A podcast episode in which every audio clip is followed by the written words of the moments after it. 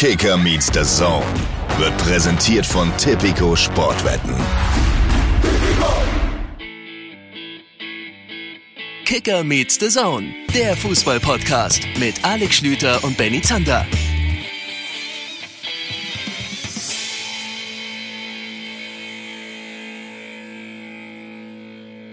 Hier ist er wieder. Der Podcast mit der größten Diskrepanz, was das Attraktivitätslevel angeht, zwischen den Moderatoren und den Hörern und Hörerinnen. Und ich gucke ins Gesicht von Alex Schüter, der natürlich eingebildet wie er ist, glaubt, dass ich jetzt gerade damit gemeint habe, dass wir deutlich attraktiver sind als unsere Hörer. Aber das ganze Gegenteil ist der Fall. Ich habe jetzt bei der Basketball-EM in Köln und auch in Berlin mehrere unserer wirklich Woche für Woche Zuhörer live und in Farbe und in echt und zum Anfassen gesehen.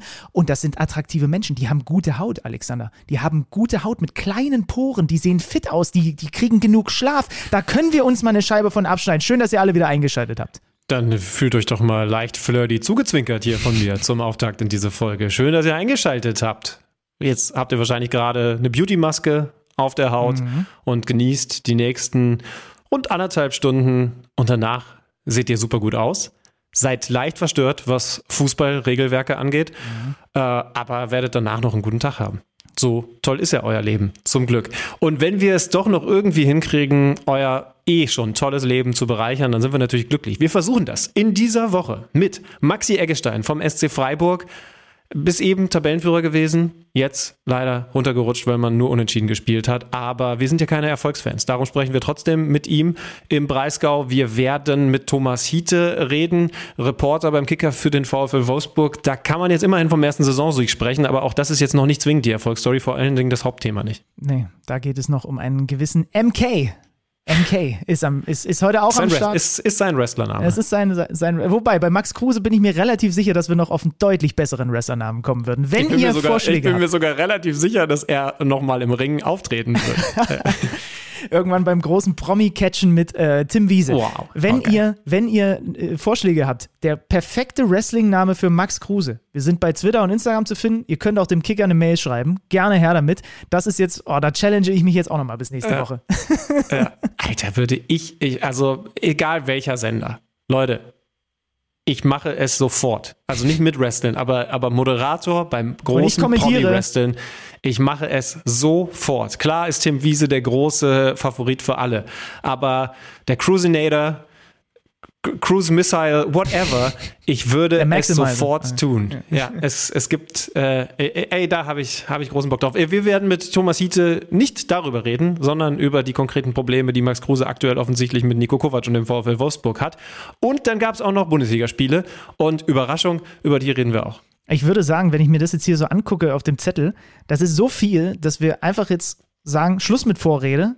Wir gehen direkt rüber nach Freiburg, oder? Echt? Hast du nie noch eine, eine lustige Privatgeschichte? Bist Bahn gefahren, irgendwo äh, Fans aus, äh, aus Nordrhein-Westfalen, die typische Dinge gemacht haben oder so? Gibt's gar nichts mehr? Ja, ne, das sagt der Mann, der hier, ach, ich habe wieder Triathlon. Willst du, wo- wollen wir ein bisschen über deine Golf-Experience der letzten Tage reden oder was? Nee, das hältst du aus diesem Podcast immer raus, ne? Dass du hier jetzt plötzlich so in diese Golf, äh, Golfschiene da abdriftest und ich Schiss habe, dass, ich, dass du dich einfach da verlierst. Das wird hier nie erwähnt. Das habe ich jetzt an dieser Stelle mal getan. Wenn ihr Alex Schröder auf dem Golfplatz seht, holt den da runter. Wir brauchen den bei uns. Also schickt Wrestlernamen für Max Kruse. Wenn ihr kreative Namensvorschläge für einen guten Golf-Podcast habt, auch immer her damit, freue ich mich ebenfalls. Aber jetzt reden wir mit einem, der, ich glaube, um Golf zu spielen, einfach viel zu fit ist.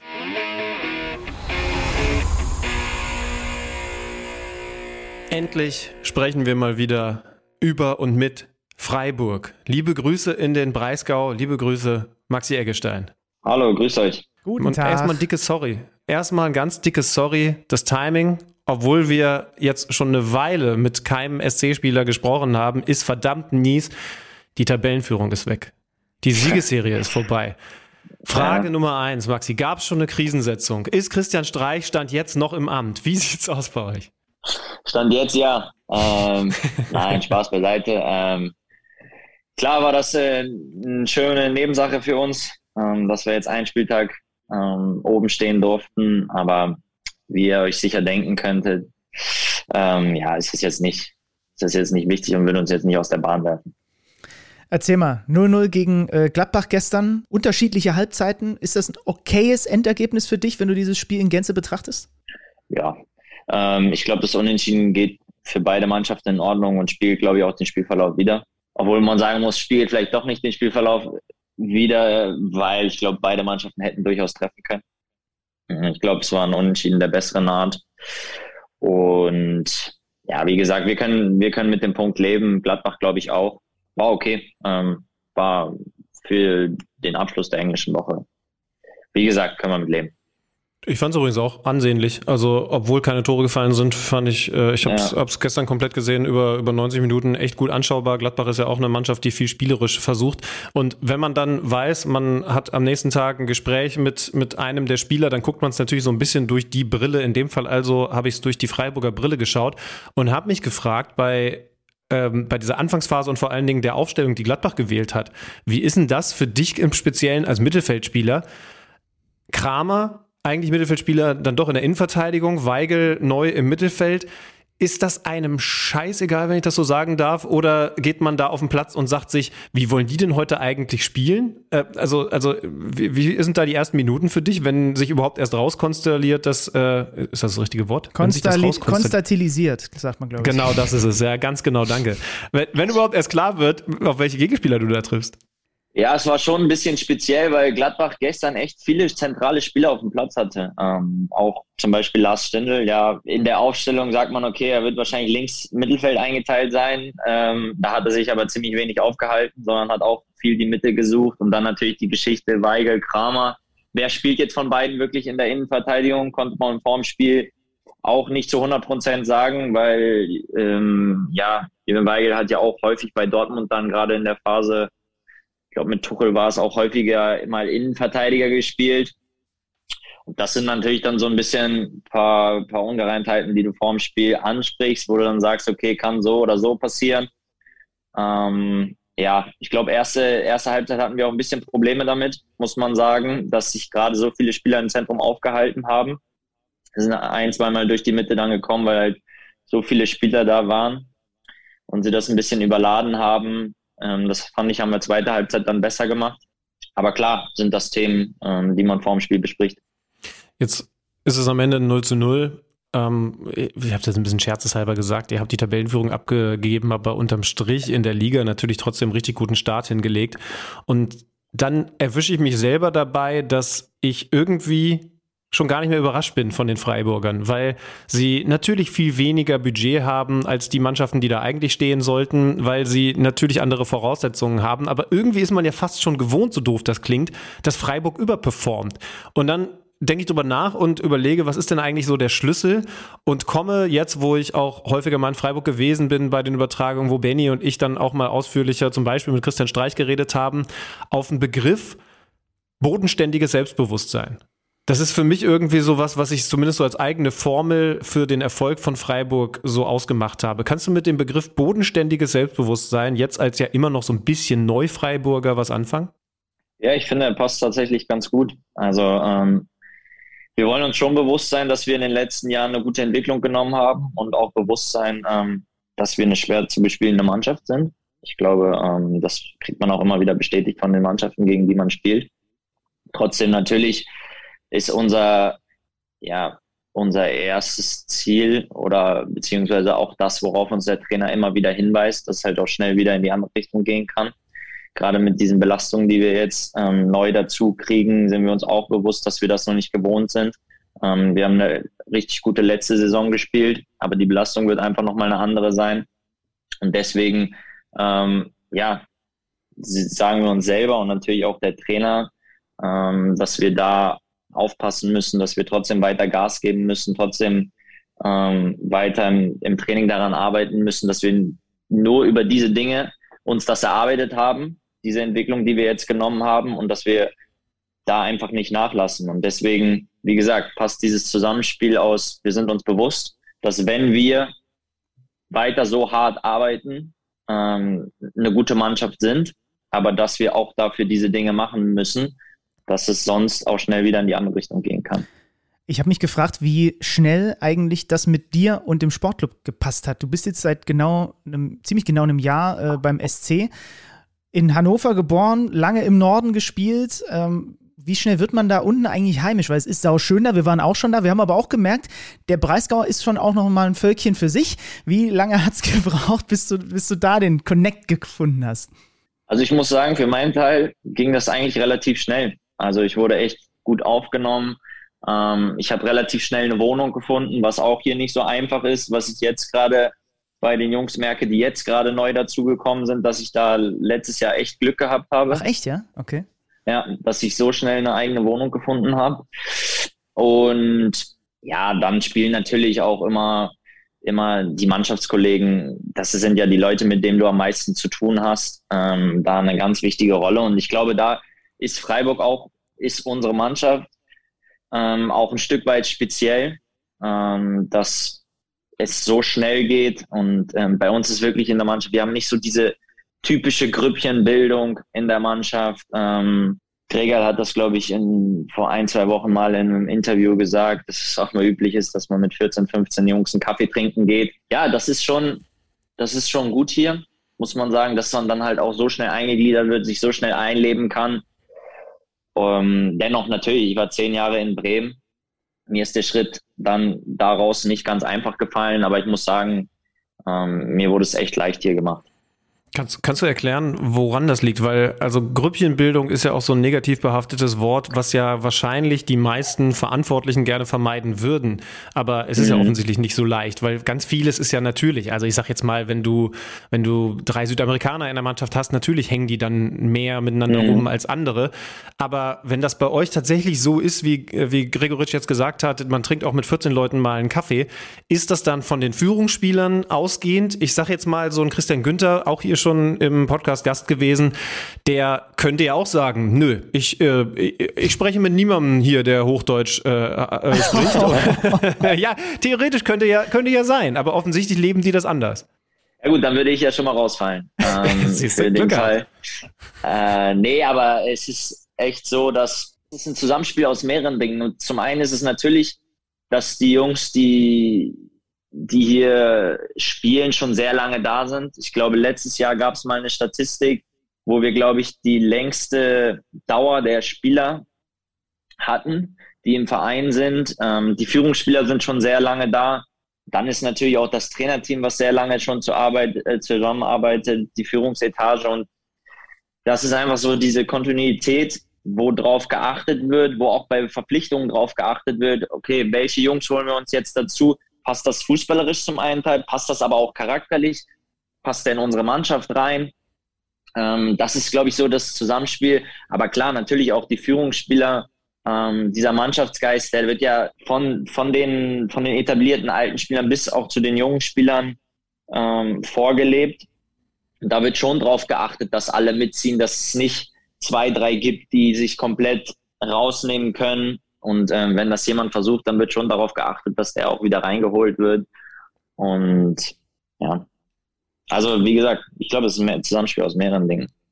Ähm, weil du jetzt gerade auch Christian Streich angesprochen hast, den Trainer, der schon lange dabei ist, zusammen mit seinen Co-Trainern und natürlich auch den, den, den Verantwortlichen im Managementbereich. Wie ist denn dann so ein erster Kontakt mit Christian Streich? Ruft er dich an, als du noch in Bremen warst? Äh, schickt er erstmal eine WhatsApp mit, mit ein paar Emoticons? Wie, wie ist so ein erster Kontakt genau. zu Christian Streich? Dieses Emoticon, wo der, wo der Kopf so explodiert. du bei uns, bam! Ähm, ja, wie war der erste Kontakt bei uns beiden? Ähm, per Video mit allen zusammen tatsächlich. Ähm, und ja, dann haben wir darüber, ja, wir haben erstmal darüber gesprochen, wie es geht. Und wir waren dann ja auch schon mitten in der Saison, ähm, als dann der Kontakt kam. Und dann tauschen wir sich einfach aus. Ähm, er hat mir den Weg erklärt, den sie eingeschlagen haben, wie ich da reinpassen könnte, in welcher Rolle er mich sieht, ähm, wo er sieht, wo ich noch Verbesserungspotenzial habe, wo er sieht, was ich schon gut mache, was ich mit in die Mannschaft reintragen kann. Und ja, so sah unser erster Kontakt aus. Bitte verrat mir, dass Christian Streich Sprachnachrichten verschickt.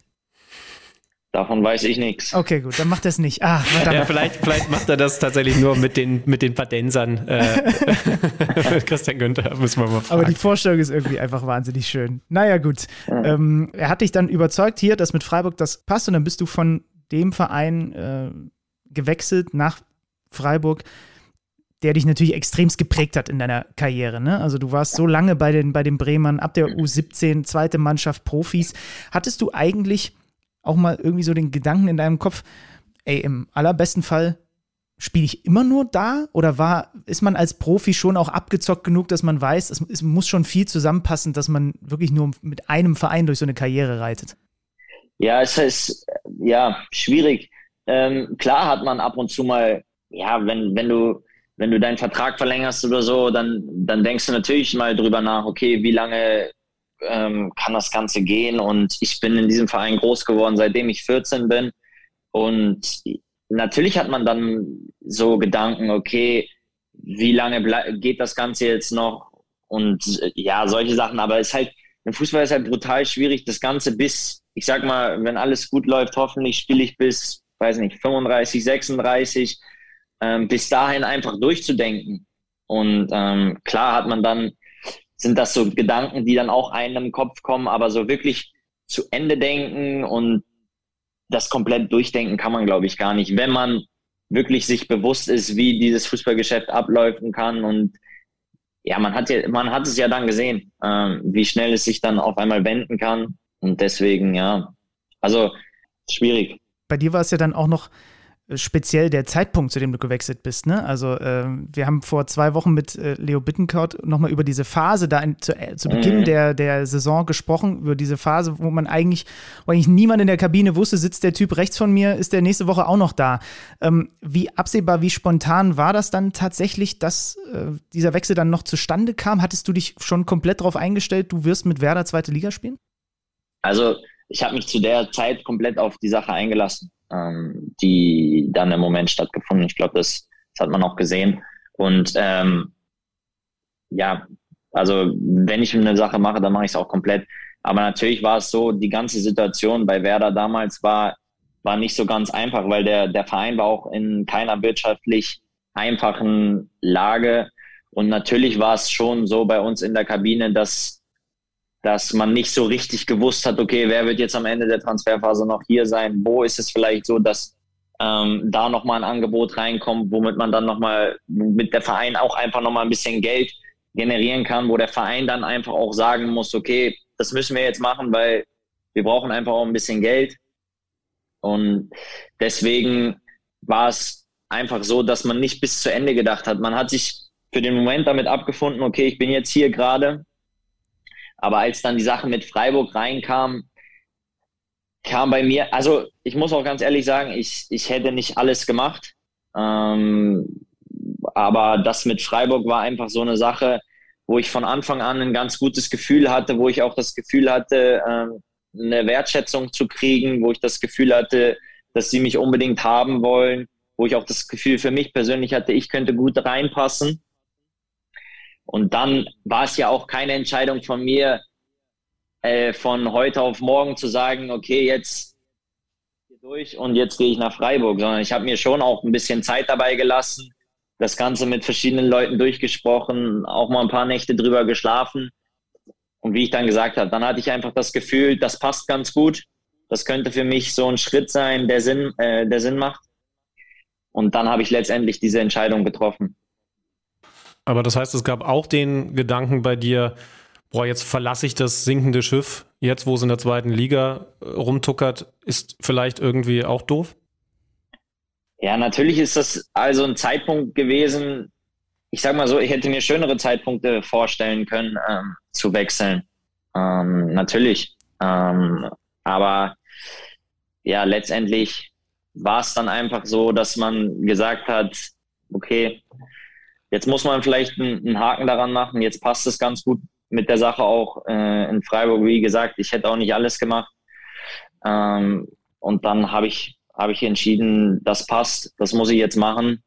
Ähm, da habe ich ein gutes Gefühl dabei und dann habe ich es auch gemacht. Und jetzt ist Familie Eggestein nicht mehr mit Werder Bremen verbunden. Das ist schon noch irgendwie komisch. Dein Bruder, der war ja vorher schon, schon ausgeliehen, dann ja fast in demselben Zeitraum dann auch endgültig, äh, endgültig weg. Ähm, muss man sich dann auch erstmal dran gewöhnen, weil wir natürlich auch immer, also die Eggesteins waren halt Werder Bremen und Werder Bremen war dann ja. zu einem durchaus großen Teil auch Eggestein.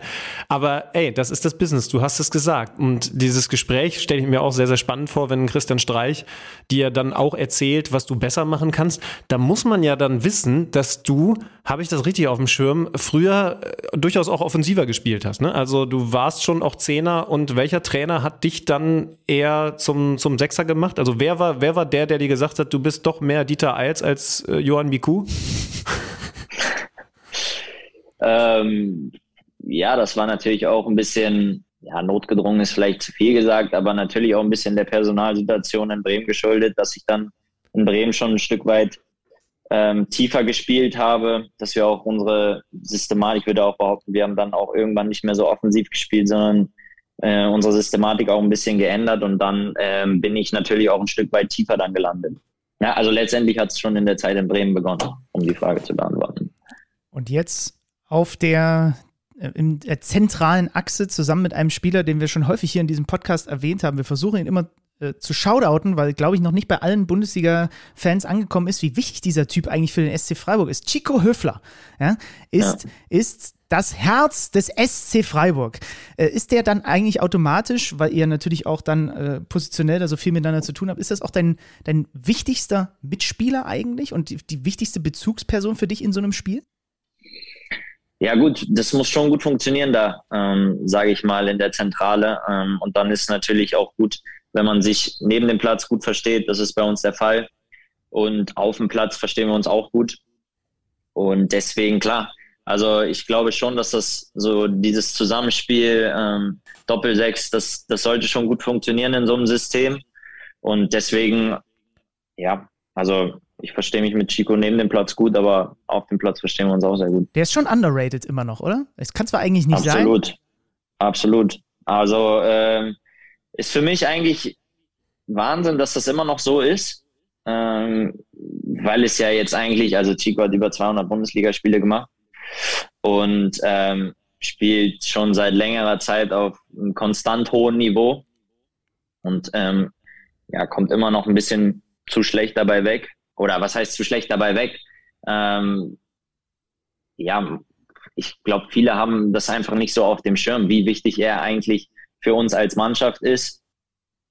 Und ja, deswegen, also ich weiß gar nicht, ob man sagen kann, ich glaube, ehrlich gesagt, underrated ist, ich weiß nicht, ob es underrated ist, sondern es ist vielleicht eher einfach nicht auf dem Schirm. Ich glaube, viele haben ihn einfach nicht auf dem Schirm. Aber wenn man das Spiel anschaut, glaube ich, sollte man ihn nicht underraten.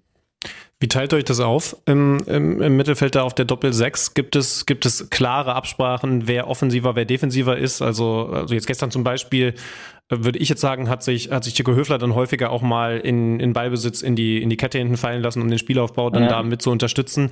Sind solche Sachen abgesprochen oder, oder ergibt sich das aus den Situationen? Ja, ist auch äh, vom Gegner zu Gegner ein bisschen unterschiedlich, aber also manchmal sind wir tatsächlich auf der gleichen Höhe, spielen wir auf der gleichen Höhe, aber es ist schon häufiger so, dass Chico eher den tieferen Part gibt, sowohl im Spielaufbau als auch im Anlaufen. Ähm, ja, klar, das ist abgesprochen. Ich, ich, erinnere mich gerade, Benny, weißt du noch, als wir mit Maxi Arnold mal über die Doppel-6 gesprochen haben, als mhm. Xaver Schlager noch beim VfL Wolfsburg war. Und er hat zumindest so mit einem leichten Lächeln gesagt, ähm, ja, also wir brauchten ein bisschen, um uns aneinander zu gewöhnen, weil der, der Xaver läuft ja auch gerne mal einfach vorne drauf.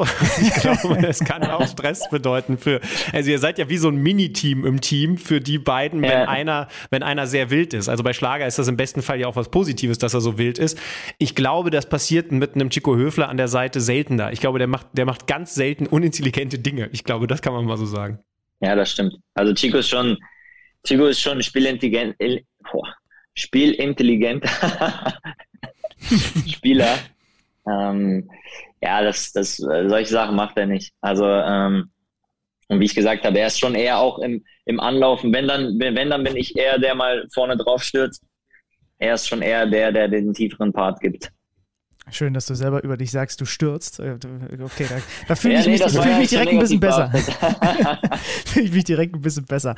Ähm, Chico und du, ihr sollt natürlich dieses Team dann auch äh, schultern auf eurer Position äh, international. Ihr müsst Donnerstag oder dürft seit Donnerstag schon wieder in der Europa League im Einsatz bei Olympiakos Piraeus. Geiles Auswärtsspiel. Ähm, spürst du dass diese Saison nochmal ein Stück weit besonderer ist durch diese Auswärtsreisen, durch, diese, äh, durch diesen internationalen Wettbewerb, in den ihr jetzt reingestartet seid, dass das einfach nochmal ein anderes Gefühl ist als vergangenes Jahr? Ja, klar. Also wir hatten jetzt schon das erste Spiel gegen Karabakh, da hat man schon gemerkt, bei uns zu Hause war schon, war schon auch eine besondere Stimmung. Ähm, und klar, jetzt nach ist unsere erste Auswärtsreise dann äh, europäisch. Das wird auch nochmal was Besonderes sein. Olympiakos natürlich auch ein besonderer Standort, was man so mitbekommen hat. Ähm, deswegen bin ich da sehr gespannt, was uns da erwartet. Ich glaube, für die ist es auch international nochmal, ja, nochmal mehr ein Highlight, ähm, als wenn sie jetzt in der Liga spielen. Für die ist das schon dann auch was Besonderes. Deswegen bin ich sehr gespannt, was uns da erwartet war Karabakh war dein allererstes internationales Vereinsspiel überhaupt, ne? Ja. Fühlt sich das dann eigentlich konkret anders an? Oder ist es eigentlich wie Bundesliga, nur dass die Gegner eine andere Sprache reden? Ähm, ja, es fühlt sich schon anders an. Aber es ist jetzt nicht, weil die Gegenspieler eine andere Sprache sprechen, sondern ich weiß nicht, diese, ja, es ist halt ein Abendspiel, das ist an sich schon mal gut. Ähm, ich bin auch ein Typ, der mag gerne Abendspiele, so Flutlichtspiele. Ähm, das ist schon was Besonderes. 21 Uhr auch eine besondere Uhrzeit. Und ja, also es hat sich schon gut angefühlt, muss ich echt sagen. Jetzt, äh, jetzt kommt der sachliche Schlüter um die Ecke und sagt, es ist aber natürlich auch eine ganz besondere Saison im Sinne von Belastungen, ne? weil ihr einfach jede Woche jetzt bis zur WM auswärts, also ihr habt ja jetzt eigentlich nur noch englische Wochen, auswärts zu Hause in der Bundesliga, dann auswärts zu Hause in Europa. Äh, irgendwann muss ja auch noch Pokal gespielt werden. Also es, es, ist schon, es ist schon krass, was da diese Saison von vor allen Dingen den Mannschaften verlangt wird, die, die mehrgleisig fahren, die eben international spielen dürfen. Gibt es da bei, bei, bei euch, bei dir im Speziellen eine konkrete Absprache, wie viel du dann auch mal rausgelassen wirst? Jetzt wurdest du in der zweiten Halbzeit ausgewechselt oder, oder, äh, oder wird das alles spontan gemacht? Also wie, wie läuft das in so einer Saison? Ich glaube, es ist so ein Mix aus, aus Planung und Spontanität, ähm, weil alles kannst du natürlich nicht planen, aber kannst natürlich schon so eine Woche ähm, so ein bisschen kannst du schon durchplanen. Aber in den Spielen passiert dann eh immer wieder irgendwas, jemand verletzt sich oder keine Ahnung. Der eine hat dann, weiß ich nicht, wird Gebro dann krank oder gebrochenes Handgelenk also, und spielt trotzdem weiter, ne? Ja, ja so, so ganz kannst du es halt nicht planen. Ähm, aber klar ist natürlich schon, ich glaube, man sieht es auch in unserem Kader, dass wir uns nochmal deutlich breiter aufgestellt haben, als wenn wir jetzt vielleicht nur Bundesliga gespielt hätten. Und das zählt dann natürlich auch in die Planung mit rein. Und ich glaube, es ist wichtig, gerade in so einer, in so einer Saison, wo du dann auch noch die WM hast, ähm, wo dann den Zeitplan noch mal ein bisschen enger macht. Ähm, und du dann wirklich, also bis zur WM sind es ja wirklich nur englische Wochen, dass du dann, ist halt auch der Plan, dass du dann halt auch mal ein bisschen durchrotieren kannst. Bist du eigentlich jemand, der sich dann freiwillig meldet beim Trainer? Jetzt war es, glaube ich, die 68. Karte für dich rein, der sagt, okay, Luft ist jetzt raus, ich habe alles gegeben, aber jetzt braucht es frischen Wind oder würdest du immer durchspielen, wenn, wenn du es entscheiden dürftest? Wenn ich entscheiden dürfte, dann äh, würde ich wirklich nur sagen, was sagen, wenn es hochdramatisch ist. Ähm, ansonsten ja, würde ich schon, also ich bin eigentlich so ein Typ, ich, ich würde immer gern spielen.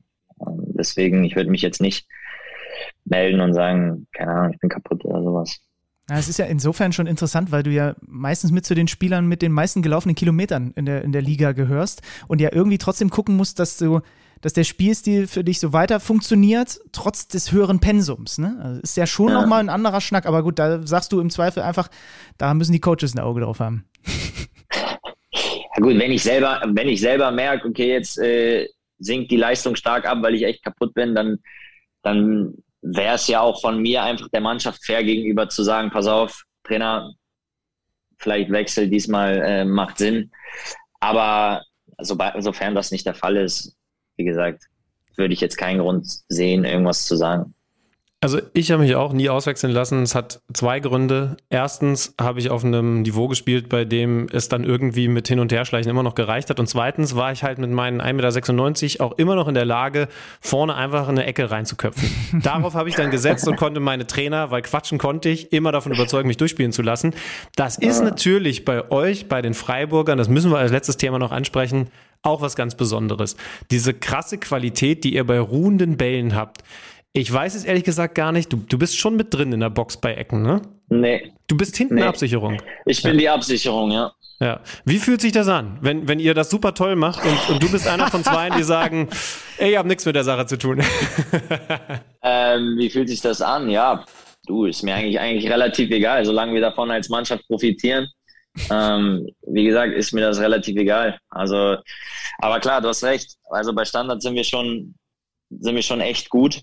Das muss man sagen, ist aber auch kein Zufall. Also ähm, wir beschäftigen uns schon sehr intensiv damit, ähm, verbringen auch einige Videostunden, einige Trainingsstunden damit. Und deswegen ist einfach schön, wenn sich das, diese Arbeit, die du dann im Training und im Video verrichtest, sich dann auch auf dem Platz widerspiegelt. Ja, unser Datenmann Freddy Tappe hat nochmal die Zahlen geliefert. Also diese Saison waren es bislang fünf Tore nach ruhenden Bällen. In der vergangenen Saison waren es 24. Also habt ihr seit Beginn vergangener Saison 29 Tore erzielt. Nur die Bayern haben eins mehr gemacht in dem Zeitraum. Und das waren in der vergangenen Saison 43 Prozent eurer Tore sind aus ruhenden Bällen gefallen. Ich glaube, im Schnitt in der Bundesliga ist es eigentlich jedes vierte ist ein Standardtor. Das heißt, das wären dann 25 Prozent. Da liegt ihr aber mal stark, um, stark, um schlanke fast 20 Prozent drüber. Und ich habe mich gefragt, wie viel davon, wir haben da tatsächlich letzte Woche gerade auch erst drüber geredet, wie viel davon liegt eigentlich an, konkret an den Zauberfüßen von Grifo und Günther und wie viel davon eben genau an dem, was du gerade beschrieben hast, an eurer minutiöser Arbeit unter der Woche? Ja, gute Frage. Ich will jetzt nicht mit Prozentzahlen um mich werfen. Äh, das wäre jetzt ein bisschen wild, aber ich glaube, es ist auch hier, wie gesagt, ein Zusammenspiel von beiden. Also man muss echt sagen, die Bälle kommen, kommen super rein. Ähm, die beiden Jungs üben das auch immer wieder.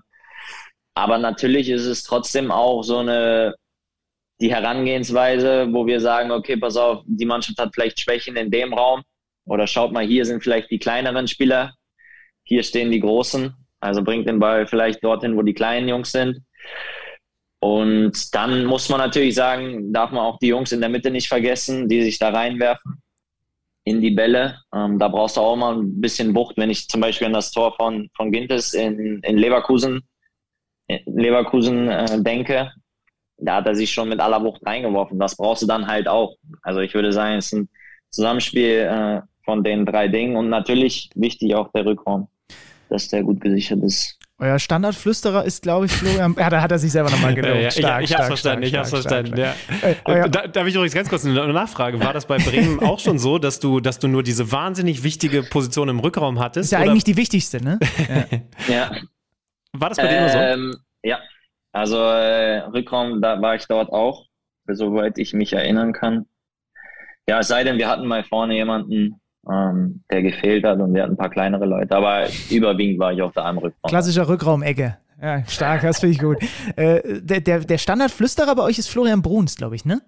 Ja, genau. Und der macht konkret, also du hast es gerade schon so ein bisschen. Äh, Also man muss auch sagen, wir haben natürlich, unterteilen da natürlich auch in äh, Ecken, Freistöße und dann gibt's ja auch noch Abstöße, Einwürfe gibt's ja auch noch. Ähm, das haben die, die Jungs im Trainerteam sich ein bisschen aufgeteilt. mhm. Ähm, aber Ecken und Freistöße macht überwiegend Flo, ja. Trainiert er speziell Abstöße, also, also kurz für den Spielaufbau oder wirklich auf die rechte Seite, Kopfballverlängerung, sind das Standards, die ihr eintrainiert? Ja, klar, also das sind auch Dinge, die wir uns anschauen. Ähm, offensiv wie defensiv, weil es ja da auch immer mannschaftsabhängig so ein bisschen, die einlaufen im 1 gegen 1 an, äh, die anderen lassen anspielen und das sind natürlich auch Vorbereitungen, wo wir ähm, uns vorher angucken und ähm, ja, ist glaube ich ähnlich wie, wie bei Ecken und Freistößen auch, wo du dann mal guckst, okay, welchen Raum kannst du jetzt vielleicht anspielen und genauso umgedreht natürlich schauen wir uns auch an, wie spielen die Mannschaften hinten raus. Aber ich glaube, äh, das ist auch gar nicht so besonders. Ich glaube, das machen, das machen viele Mannschaften.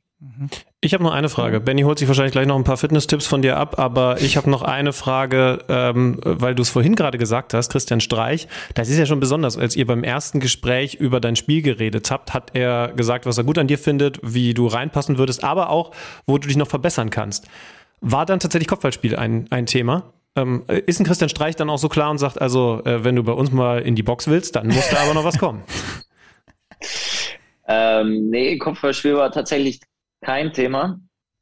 Ähm, ich glaube auch ehrlich gesagt, dass ich gar nicht so, also was heißt, ich bin jetzt, ich würde sagen, mein Kopfballspiel ist so geteilt. Ich würde sagen, Defensiv-Kopfball und Kopfballduell allgemein bin ich eigentlich ganz gut. Offensiv-Kopfball besserungswürdig.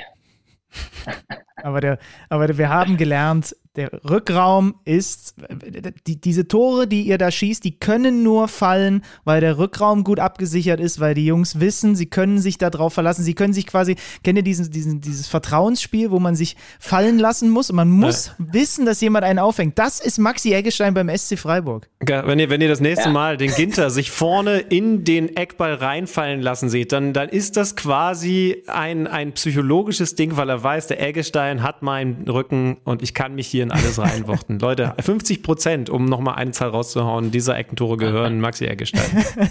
ah, vielen Dank. Das, wir, das, machen wir hinten raus. Eignen wir uns jetzt wieder an, dass wir bei, bei Interviews hinten raus nochmal so richtig schön die Schleimspur ziehen. Maxi, das war sehr schön. Vielen Dank, dass du uns auch äh, ein bisschen Insight gegeben hast, was mit diesen Standards auf sich has, hat, weil wir da gerade wirklich letzte Woche nochmal intensiver drüber geredet haben.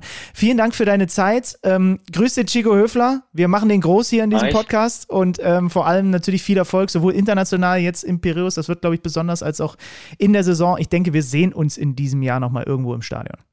Machen wir. Also, Maxim. vielen Dank. Ciao. Macht's gut.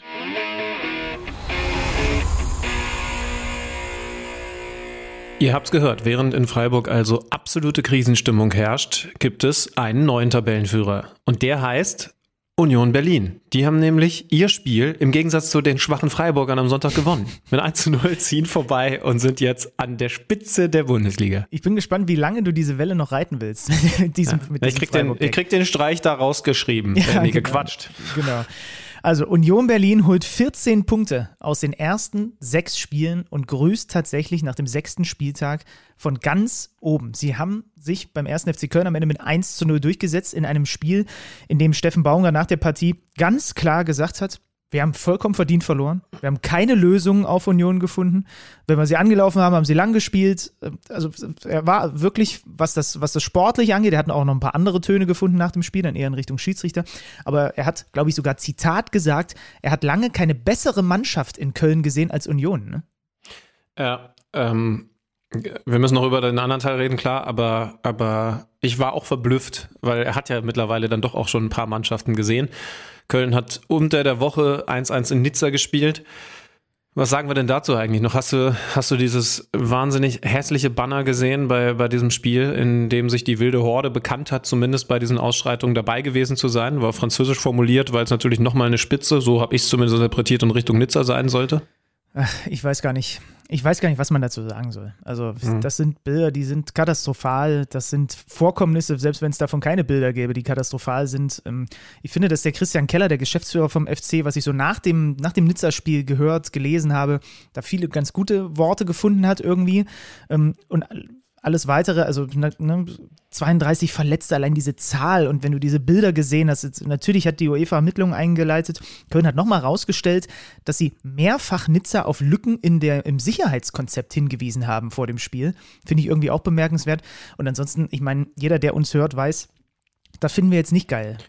Viel weiter Darum geht's aber auch nicht, glaube ich. Könnte man gar nicht sein.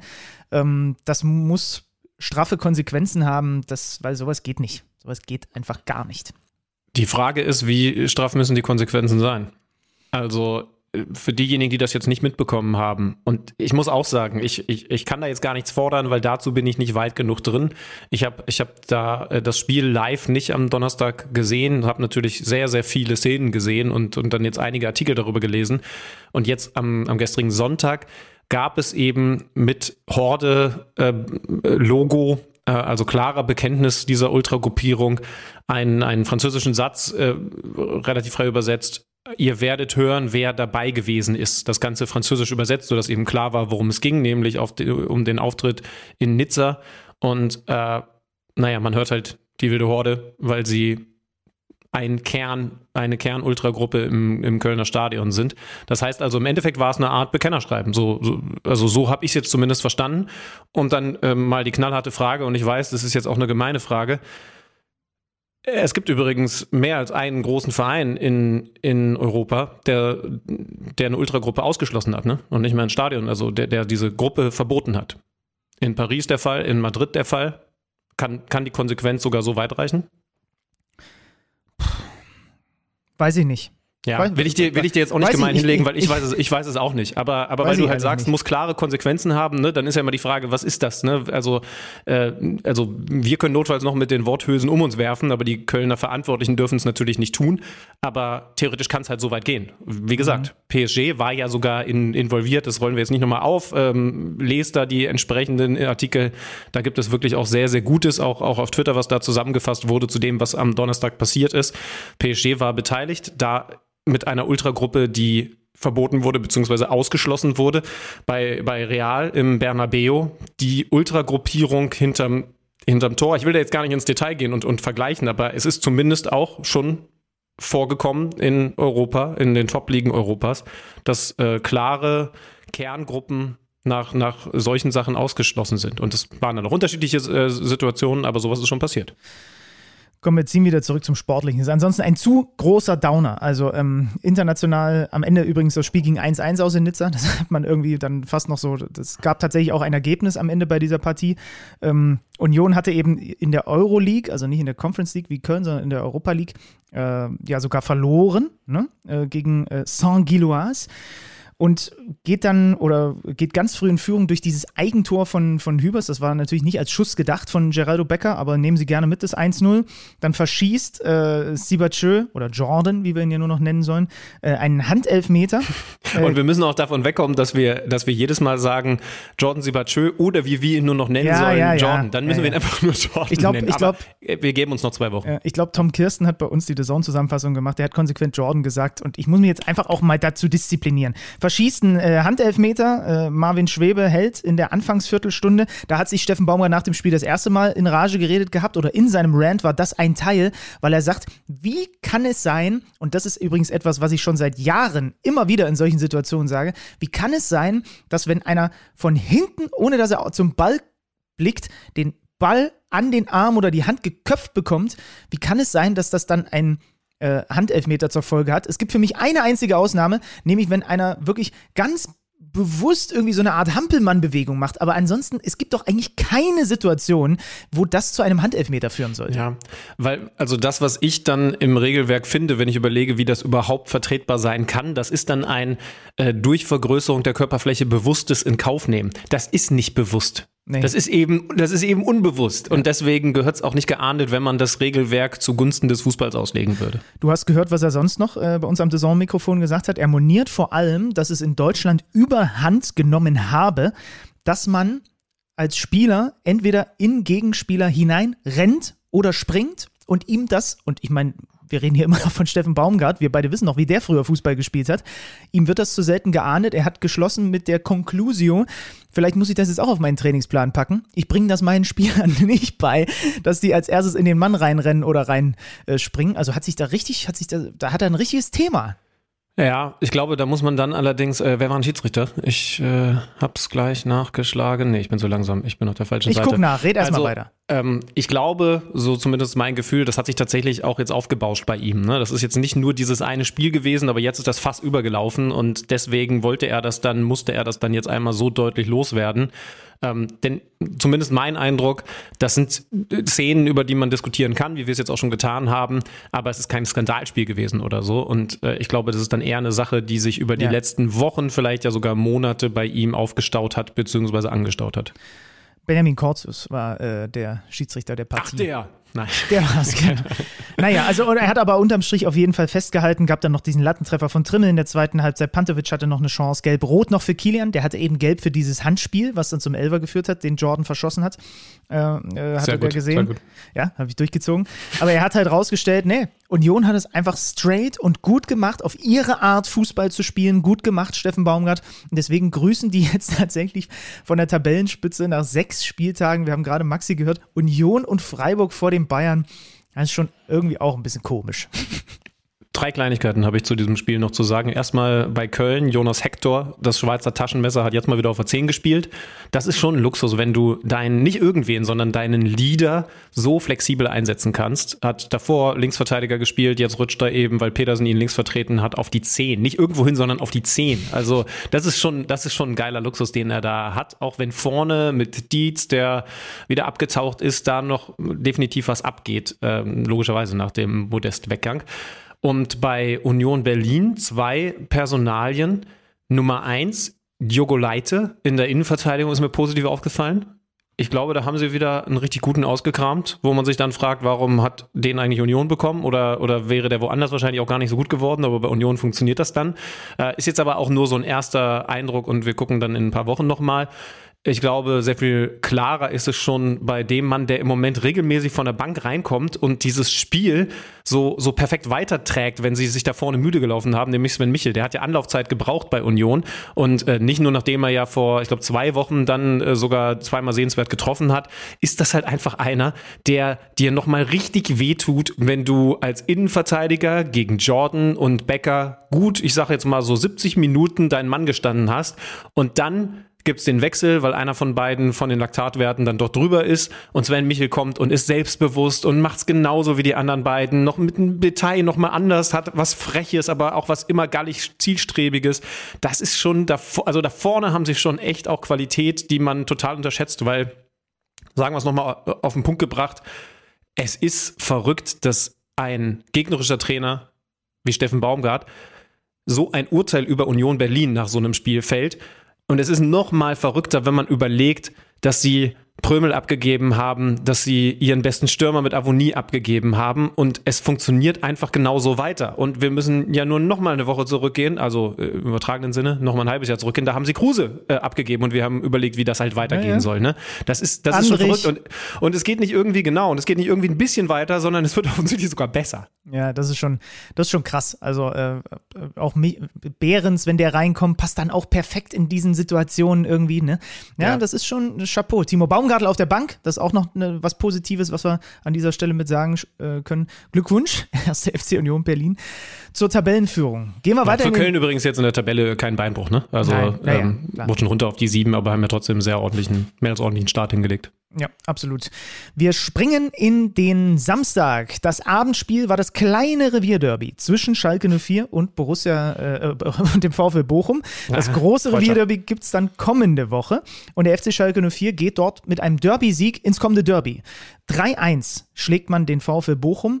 Das hat ähm, aus Schalker Sicht zur Folge, dass man jetzt sechs Punkte auf dem Konto hat und ähm, sich da ein bisschen zumindest unten rausschieben konnte. Erster Dreier für äh, die Mannschaft von Frank Kramer in dieser Saison. Und es hat aus Bochumer Sicht zur Folge, gerade kurz bevor wir aufgezeichnet haben, äh, wurde es verkündet, dass Thomas Reis, den wir auch hier in diesem Podcast schon einmal zu Gast hatten, dass der nicht mehr Trainer ist des VfL Bochum nach der sechsten Niederlage in Folge. Nachvollziehbar für dich nach diesem Fehlstart, dass er jetzt da gehen musste?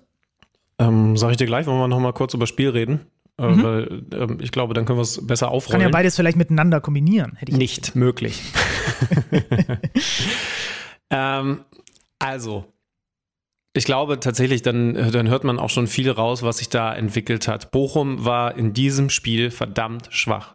Sie spielen gegen Schalke, gegen eine Mannschaft, gegen die sie dann erstmals in dieser Saison, jetzt will ich nicht lügen, aber ich glaube wirklich erstmals in dieser Saison reingehen können und sagen, naja, wir sind jetzt hier nicht der Favorit, aber wir sind zumindest nicht der klare Underdog, so wie wir es zum Beispiel in Freiburg, da war ich ja vor Ort, erlebt haben, als Thomas Reis dann im Nachhinein gesagt hat, ja, wir verlieren dieses Spiel, aber wenn wir so weiterspielen, dann werden wir Spiele gewinnen.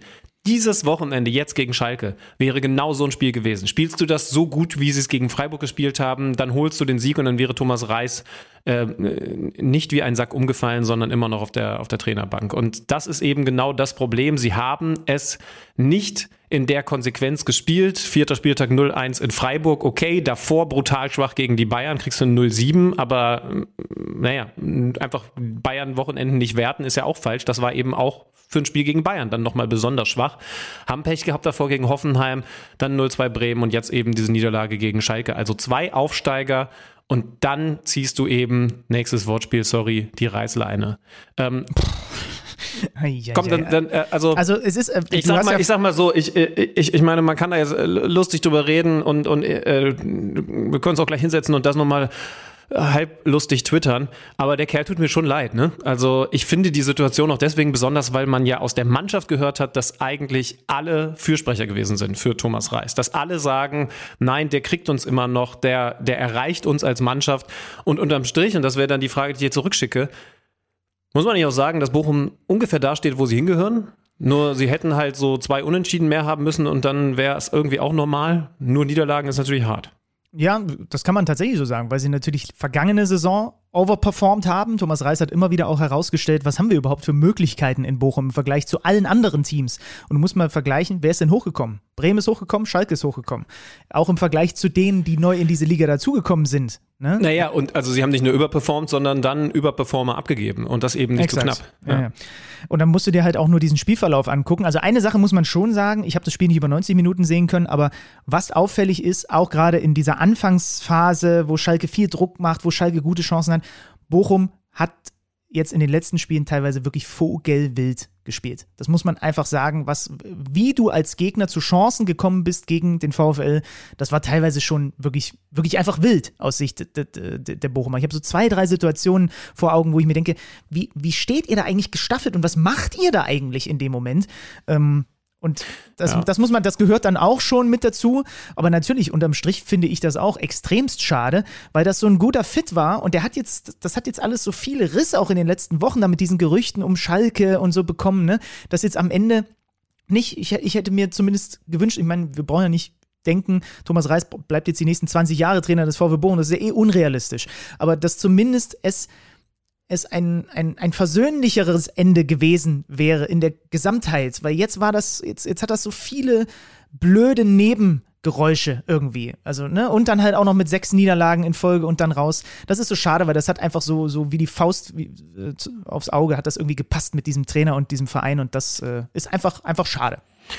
Es ist total schade. Ich glaube, die Herausforderung für den neuen Trainer, wer auch immer das dann wird. Ich glaube, noch ist nichts offiziell. Es sieht nach einer internen Lösung aus, aber noch, glaube ich, ist nichts offiziell. Erstmal interimsweise Heiko Butcher. Ja. Ähm, die wird sein, das herzustellen, was wir äh, The Zone intern und auch hier nach den ersten ein, zwei Spieltagen gesagt haben nämlich dass mit Kevin Stöger da jetzt jemand ist, der ein spielerisches Element reinbringt. Das Spiel hat sich verändert, weil die schnellen Außen ähm, entweder nicht mehr da oder verletzt sind. Äh, Stichwort Verletzung natürlich dann besonders doof, wenn sich ein Asano dann noch ganz früh verletzt. Holtmann immerhin natürlich einer, der Schwung gebracht hat in der vergangenen Saison bei Außen dann reingekommen. Aber, aber dieses Stöger-Zoller-Duo, was sich da angebahnt hat zu Beginn der Saison und bei dem wir dann noch gesagt haben, ach guck mal, das ist dann jetzt ein neues Element bei Bochum, das ist natürlich gut. Das hat jetzt in den letzten Wochen das Freiburg-Spiel für mich tatsächlich als Ausnahme eher wie ein Fremdkörper gewirkt. Also eher wie, naja, äh, so ein Stöger ist fußballerisch fast schon zu gut für die Mannschaft. Die, da haben wir eventuell nachher nochmal was aus dem Keller für, für euch, die über ihn drüber wegspielt. Mhm. Und, und das ist eine Herausforderung, die wer auch immer es dann über mehrere Monate machen darf, hoffentlich machen darf, die der nächste Trainer bewältigen muss. Ja, du musst vor allem jetzt auch diesen Flip hinkriegen, weil wenn du dir natürlich diesen Spielverlauf anguckst, ne, beim 0-1 lässt Riemann den Ball klatschen. So, dann kommst du zum Ausgleich durch Hofmann. Beim 1-2 ist es ein Eigentor. Ich weiß, dass Schalke auch noch genug andere Möglichkeiten hatte, ne? Soll keine Ausrede sein und so weiter. Aber es ist halt dann jetzt auch am Ende wirklich so dermaßen der Knüppel gewesen bei diesen, wenn du guckst einfach, wie diese Tore fallen, ja, oder das. Ja, aber, aber Schalke war die klar bessere Mannschaft. Ja, also ich habe es über genau. 90 Minuten gesehen aber, und, und aber Schalke du weißt es auch. Hat, ja, Riemann übrigens auch mit keiner guten Saison, ne? Mehrere so, so, so übermotiviert Aktionen drin gehabt. Aber Schönmann, du weißt es auch, dass man in der Bundesliga auch als nicht bessere Mannschaft zumindest mal einen Punkt holen kann. Und das ist nur das, was ich meine. Ne? Also man kann auch aus so einem Spiel, auch wenn, auch wenn der Gegner besser ist, kann man vielleicht auch mal irgendwie mit ein bisschen Glück und ein bisschen Masse und selbst das hatten sie am Ende nicht. Zumindest mal mit einem 0 zu 0 rausgehen. Also, also ne? klar, wenn, wenn, wenn du Glück hast, das kann man über die ganze Saison bislang zusammenfassen, dann holst du definitiv einen Punkt in Freiburg, weil auch da leider ja mit diesem, mit diesem äh, Fingerflutscher von, von Riemann äh, dann das Gegentor entsteht. Ja. Äh, war am Ende ja ein Elfmeter, aber daraus resultierte der. Ähm, jetzt muss ich gucken, also sie hatten ja, äh, Hoffenheim verlierst du dann auch nicht, ne? Also dann, wie gesagt, dann stehst du jetzt bei, bei zwei bis drei Punkten und hast immerhin den Anschluss noch nicht verloren, weil ich glaube, das ist ja das, was jetzt am Ende zum Abschied von Thomas Reis geführt hat. Du bist die erste Mannschaft in der Liga und da klingelt so ein bisschen Richtung Schalke und Kräuter Fürth, die früh in der Saison den Anschluss verloren hat. Ne, wir reden noch über Leverkusen, wir reden noch über Wolfsburg, aber die, die alle schlecht gestartet sind, auch die, auch die Hertha, aber die haben halt jetzt schon vier und fünf Punkte Vorsprung auf den VfL Bochum, der da ganz hinten ist. Wir können noch festhalten zu diesem Spiel, Sebastian Polter kriegt in Zukunft in Bochum definitiv nirgendwo mehr etwas ausgegeben, wie das vergangene Saison noch gewesen wäre. Macht das Tor und jubelt dann und hat sich dann auf Twitter auch noch sehr unterhaltsam mit einem Bochumer Fan angelegt, der ihm das ein bisschen übel genommen hat. Das kleine, ja, ich, ich, ich glaube, also du sagst es jetzt mit einem Lächeln, aber ich glaube, wenn man ihn ehrlich fragen würde, was der da so für Nachrichten bekommen hat, dann sind wir bei dem Thema, das uns beide wieder ganz schön die Laune verhageln würde. Das äh, hat sich jetzt irgendwie sowieso übers, übers Wochenende gezogen. Liebe Grüße an Colinas Erben. Das äh, irgendwie, irgendwie ist gerade mit, mit der Menschheit gerade wieder nicht so geil. Ja. Nee, das ist wohl wahr. Ja, dass die äh, auf Twitter gerade eine Pause machen, Colinas Erben, das ist auch wirklich einfach nur traurig. Gehen wir in den Samstagnachmittag und reden über die vermeintlich doch großen Teams in der Fußball-Bundesliga, die aber alle eben hinter Union und Freiburg so ein bisschen herhecheln. Der FC Bayern München spielt nur 2 zu 2 gegen den VfB Stuttgart. Spielt zum dritten Mal in Folge in der Fußball-Bundesliga nur unentschieden, lässt also kumuliert über die letzten drei Wochen sechs Punkte liegen. Ähm, und hat einige Baustellen. Julian Nagelsmann hat wieder zu Recht darauf hingewiesen, wenn sie eine stabilere Chancenverwertung hätten, äh, wäre in den letzten Wochen auch alles ein bisschen anders vielleicht gelaufen. Und trotzdem darf das nicht darüber hinwegtäuschen, Schülmann, dass es auch schon ein bisschen was gibt, was nicht so funktioniert beim FC Bayern. Da brauchst du dir ja zum Beispiel nur angucken, also sie gehen äh, in Führung durch Matistel, ne? ähm, äh, brauchen allerdings auch, wenn du ehrlich bist, so eine halbe Stunde, um also wirklich mal so wirklich Offensive zu entfachen, gehen dann in Führung und dann guckt ihr das 1-1 an von Fürich, 57. Minute. Wieder ist es so ein Patzer. Ne? In dem Fall von Davis, der den Ball hinten nicht gut rausspielt. Mavropanos erkennt das, erobert den Ball und zack, sofort steht es 1-1. War wieder so ein schöner Mavropanos-Lauf danach. Ne? Das, Ja, das geil, mag ich ja, an dem ja. Kerl schon sehr, sehr gerne, dass er dann auch einfach sagt, äh, ich vergesse meine Position für ein paar Sekunden, weil da vorne ist eventuell ein Tor zu erzielen und so bereitet er das dann vor. Ja, ähm, also verstehe ich schon, was, was du meinst. Ich muss sagen, also wenn ich darf, dann gebe ich mir noch so zwei Wochen, oder nee, zwei Spiele. Zwei Wochen dazu ist die Bundesliga beziehungsweise das Fußballgeschäft, Phrasenschwein, zu schnelllebig. Aber ich habe noch kein abschließendes Urteil. Wie, wie, wie problematisch das gerade tatsächlich ist beim FC Bayern München. Jetzt lass, lass mal Robert Lewandowski irgendwie ihnen da noch ein paar Eier ins Nest legen und in der Champions League eine Niederlage kommen, dann wird es schon das erste Mal wieder ein bisschen unangenehmer. Sie Dann gehen ja würde ich dann, mich auch zu Wort melden. wird, ja, genau, dann bist du richtig mutig, ne? Äh, Mu- Musiala macht unmittelbar nach dem 1-1, fast unmittelbar das 2-1 wieder mit so einer kleinen Finte auf ganz engem Raum, ne? Einmal auf Ja. dem rechten Fuß, zack, auf dem linken Fuß, das Ding ist drin. Dann, und das ist eben das, was Jürgen Nagelsmann dann auch angesprochen hat. Serge Gnabry muss das 3-1 machen, auch wenn Müller im Stuttgarter Tor den äh, sehr, sehr gut hält. Ähm, die Bayern haben noch ein paar Chancen aufs 3-1. Gerassi trifft die Latte und in der Nachspielzeit trifft de Licht Gerassi, der zum Abschluss kommt, aber parallel dazu eben auch ganz klar gefault wird vom Niederländer. Das wurde im Nachhinein dann auch so erkannt. Und dann macht der Neuzugang Seru Gerassi in der Nachspielzeit vom Elfmeterpunkt das 2 zu 2 und der VfB Stuttgart macht aus drei Schüssen aufs Tor zwei Tore und klaut dem FC Bayern München äh, den nächsten Punkt. Naja, ähm, und die Stuttgarter sagen, uns wurde sogar noch ein Tor geklaut. Oh ja, das steht hier auch noch irgendwo. Stimmt, das wären wir jetzt fast, äh, wären wir jetzt fast durchgegangen. Äh, die Szene mit Joshua Kimmich. Gerassi macht eigentlich das 1-1, Beginn der zweiten Halbzeit, bevor äh, Fürich dann tatsächlich den Ausgleich erzielt. Und Joshua Kimmich wird beim auf die eigene Grundlinie laufen, so ganz leicht oben gezuppelt, ne? So, so, so ein bisschen gezuppelt wird er. Ja. Ähm, das war weniger Zupfen als Riemann zuletzt, als wir darüber geredet haben, würde ich mal vorsichtig ja, sagen. Ja, viel, viel weniger. Und ja. ähm, die Stuttgarter, also ich kann den Stuttgarter Frust darüber nachvollziehen, weil im Grunde genommen hat Joshua Kimmich sofort in dem Moment, wo er merkt, dass die Hand überhaupt nur äh, sein, den Stoff seines, He- seines Hemdes berührt, sofort so nach hinten geht. Ne? Also das äh, äh, ist eine, ja, boah, Also fand ich auch tough, muss ich sagen. Also ja, da gibt's, es gibt einen Zupfer. So.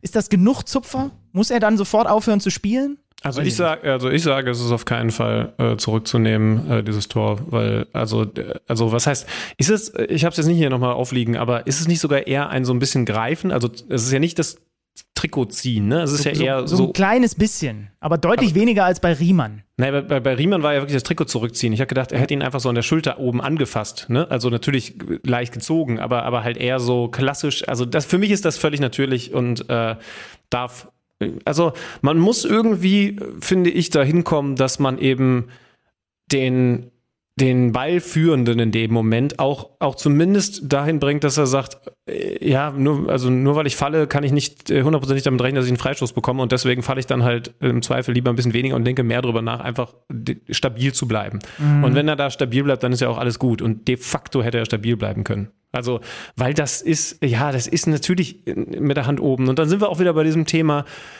wenn er sich das anschaut und er sieht diesen Zupfer, kann er dann noch sagen, nö, ist er regelkonform?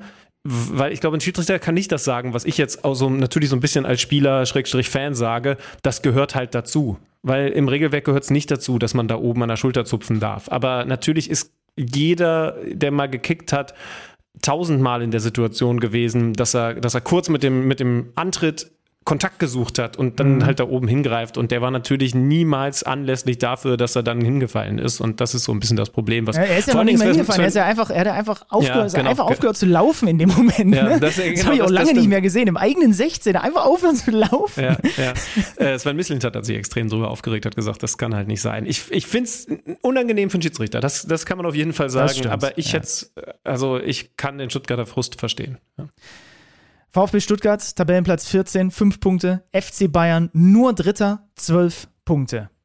Zwei Plätze dahinter, Borussia Dortmund. Das war natürlich eine weitere dieser. Wir haben gerade die Wiedersehenswochen, ne? Haben jetzt in der Champions League äh, Bayern gegen Lewandowski, Haaland gegen Dortmund und äh, kurz vor Haaland war Rose. Denn Borussia Dortmund geht nach Leipzig und äh, bei RB Leipzig wurde, nachdem wir letzte Woche noch mit Oliver Hartmann über die Situation da gesprochen haben unter Domenico Tedesco, der Coach gekickt nach dem Champions League-Spiel. Domenico Tedesco nicht mehr Cheftrainer. Und dann holen sie, wir haben so ein bisschen drüber philosophiert schon, Marco Rose, der eh in Leipzig ansässig ist, eh das äh, RB-Konstrukt kennt, ausgerechnet vor dem Spiel gegen Dortmund. Und in dem Moment, wo die Verpflichtung bekannt war, wusste ich, dass RB Leipzig das Spiel am Wochenende gewinnen wird. Denn das ist das Typische an diesem, an diesem bekloppten Fußball. Dass, dass dann eben es funktioniert bei RB. Ja, wir haben kurioserweise ja mehr über Max Eber geredet äh, als über, über Domenico Tedesco. Das müssen wir vielleicht noch einmal schnell aufrollen, denn Leipzig ist nicht gut gestartet, aber ähm, was war die Niederlage vor Donetsk in der Bundesliga? 0 zu 4 in Frankfurt. Genau, 1 hat, zu 4 zu Hause gegen Donetsk. Genau, hat dieses 0-4 gehabt, was natürlich echt brutal schlecht gewesen ist. Und, und nach dem 1 zu 4 ist dann offensichtlich so klar gewesen, dass, dass zwei Faktoren einfach gegen Domenico Tedesco sprechen. Erstens, du hast in dieser Saison, das hat Oliver Minzlaff am, wann war es denn, Dienstag, am Dienstag noch bei mir im Mikro gesagt, sehr, sehr deutlich, wie ich fand, vor dem Spiel, vor der Niederlage. Du hast halt richtig was investiert in dieser Saison. Ne? Also die Ansprüche sind einfach gestiegen bei RB Leipzig nach diesem Pokalsieg. Du holst, das hat er auch als Beispiel genannt, einen Timo Werner zurück. Das hätten wir früher nicht gemacht. Und früher wäre ein Kunku gegangen und ein Leimer wäre nicht mehr da. Aber wir haben für diese Saison richtig investiert in den Kader, so wie er war und das, was dann eben dazugekommen ist. Und dann muss das jetzt funktionieren. Das ist Punkt Nummer eins. Und der Punkt Nummer zwei ist eben leichter und schneller zu formulieren. Du hast schon gesagt, äh, der Nachfolger, der total passt, weil er seine Wohnung eh schon um die Ecke hat, der war schon da. Und ja. das ist am Ende dann äh, Domenico Tedesco zum Verhängnis geworden. Ähm, ich, also, äh, ich finde diese gesamte Geschichte um Domenico Tedesco schon tragisch auf eine Art und Weise. Ich habe immer noch nicht so richtig verstanden, warum das nicht funktioniert hat. Kannst du es erklären? Ich kann es auch nicht erklären. Also ich habe natürlich interessiert auch gelesen, was, was, was Oliver im, im Kicker jetzt dann dazu geschrieben hat, so, so nach dem Motto, es wurden so ein bisschen die, die die taktischen Fesseln wurden äh, ein wenig gelöst. Ne? Also man muss ja nur drauf gucken, wie hat Rose jetzt aufgestellt gegen Dortmund. Da spielt dann plötzlich ein Schlager direkt mal von Beginn an. Da darf ein Emil Forsberg, äh, bei dem Rose Vergleiche zu Marco Reus zieht, von Beginn an spielen. Ein Soboslai, ja, die alle, die ihn kennen. Und es war ein bisschen dieses, dieses Handbremse lösen. Das war das, was Oliver in diesem Spiel erkannt hat. Checken tue ich das aber, was da jetzt passiert ist mit Tedesco, nachdem sie in der Rückrunde so gut waren, auch nicht. Das begreife ich einfach nicht, wie das sein kann innerhalb von weniger Wochen und einer kurzen Sommerpause, dass plötzlich das einfach so kippt.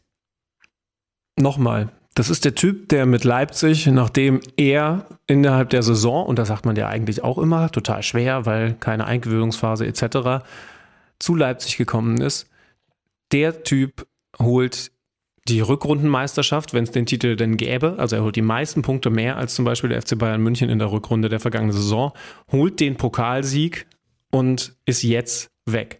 Ich würde diese ganze Sache sogar noch ein bisschen größer drehen, weil mich das wieder zu einer Sache bringt, die ich hier natürlich schon häufiger mal erwähnt habe, aber irgendwie kam es nie so auf den Punkt wie bei dieser ganzen Geschichte. Tedesco als Ballbesitztrainer von RB Leipzig mit der Aufgabe, da vielleicht den nächsten Schritt zu machen. Vielleicht hat er auch den nächsten Schritt nicht geschafft, aber wie gesagt, ich habe es einfach noch nicht verstanden. Was unterm Strich steht, ist, der nächste Ballbesitztrainer in der Fußball-Bundesliga ist gescheitert.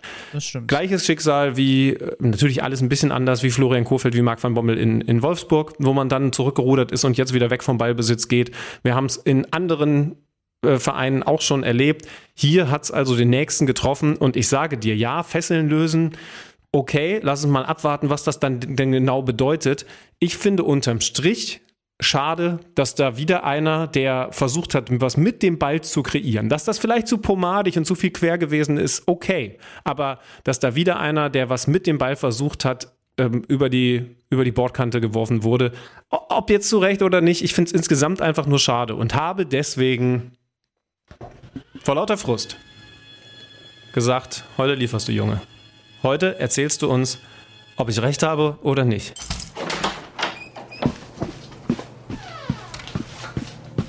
Neues aus dem Datenkeller. Präsentiert von Tipico Sportwetten.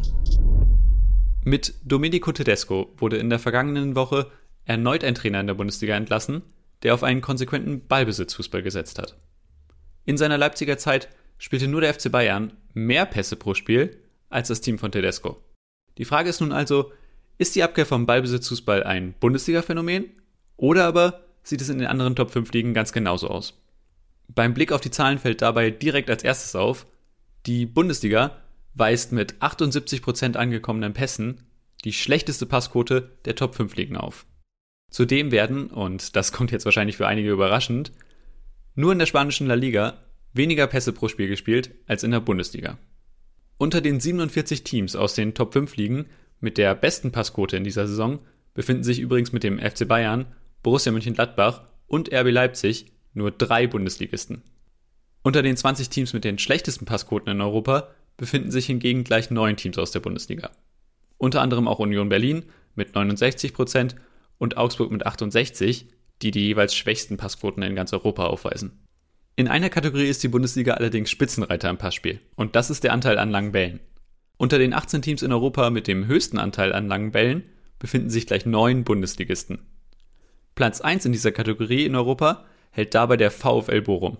Die Bochumer spielen 31% ihrer Pässe als lange Bälle.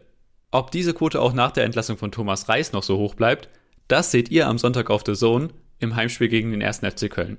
Bochum hofft dabei auf die ersten Punkte der Saison, allerdings geht der VfL mit einer 3,2er Quote laut Tipico als klare Außenseiter ins Spiel. Neues aus dem Datenkeller. Präsentiert von Tipico Sportwetten. Leute, und jetzt sage ich was.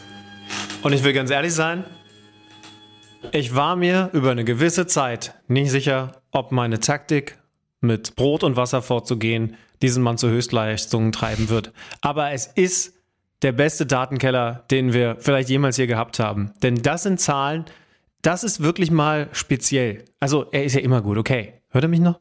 Du bist immer gut. Aber das ist tatsächlich mal richtig besonders. Was, also ist, da sind jetzt so viele Zahlen aufgetaucht, dass ich gar nicht weiß, wo ich anfangen soll. Aber können wir unterm Strich sagen, dass wir spielerisch von den Top 5 Ligen einfach das absolute Schlusslicht sind? Oder müssen wir es sagen? Das kommt drauf an, wie du spielerisch definierst, würde ich jetzt mal antworten. Also, wenn man hört, dass wir von den Top 5 Ligen die schwächste, Passquote haben, dann ist das schon mal, hm, dass äh, unter den 20 Teams mit den schlechtesten Passquoten in Europa neun aus der Bundesliga kommen, innerhalb dieser äh, Top 5 Ligen. Hm, also dann noch das mit den langen Bällen, ne? Äh, auch krass. Also wir können uns eigentlich fast darauf einigen, dass wir die lange Haferliga mittlerweile sind. Also Ball nicht viel haben wollen und wenn dann lang weg. Da äh, bietet sich ein Name-Sponsoring an. Dann bietet sich mit irgendeiner so Haferflocken-Dings äh, so eine, so eine Koop an. Aber das ist ja jetzt die Frage, auf die du hinaus willst. Ist das jetzt schlimm? Und du sagst, es ist schlimm.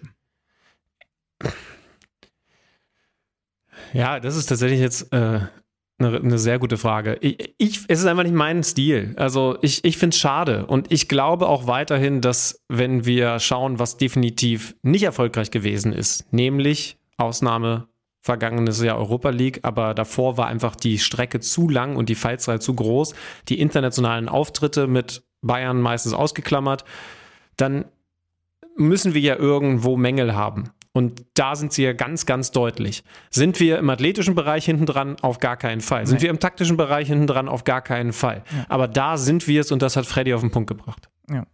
Aber was, also das ist und ist die Quintessenz jetzt quasi zu sagen, okay, wir brauchen mehr Ballbesitztrainer in der Liga. Kann man das überhaupt so sagen? Kann man Teams aus dem, aus dem, aus dem unteren, sagen wir mal, die unteren 10, 12 Teams, kann man denen vorwerfen, dass die nicht so spielen wie Bayern, Dortmund und Gladbach?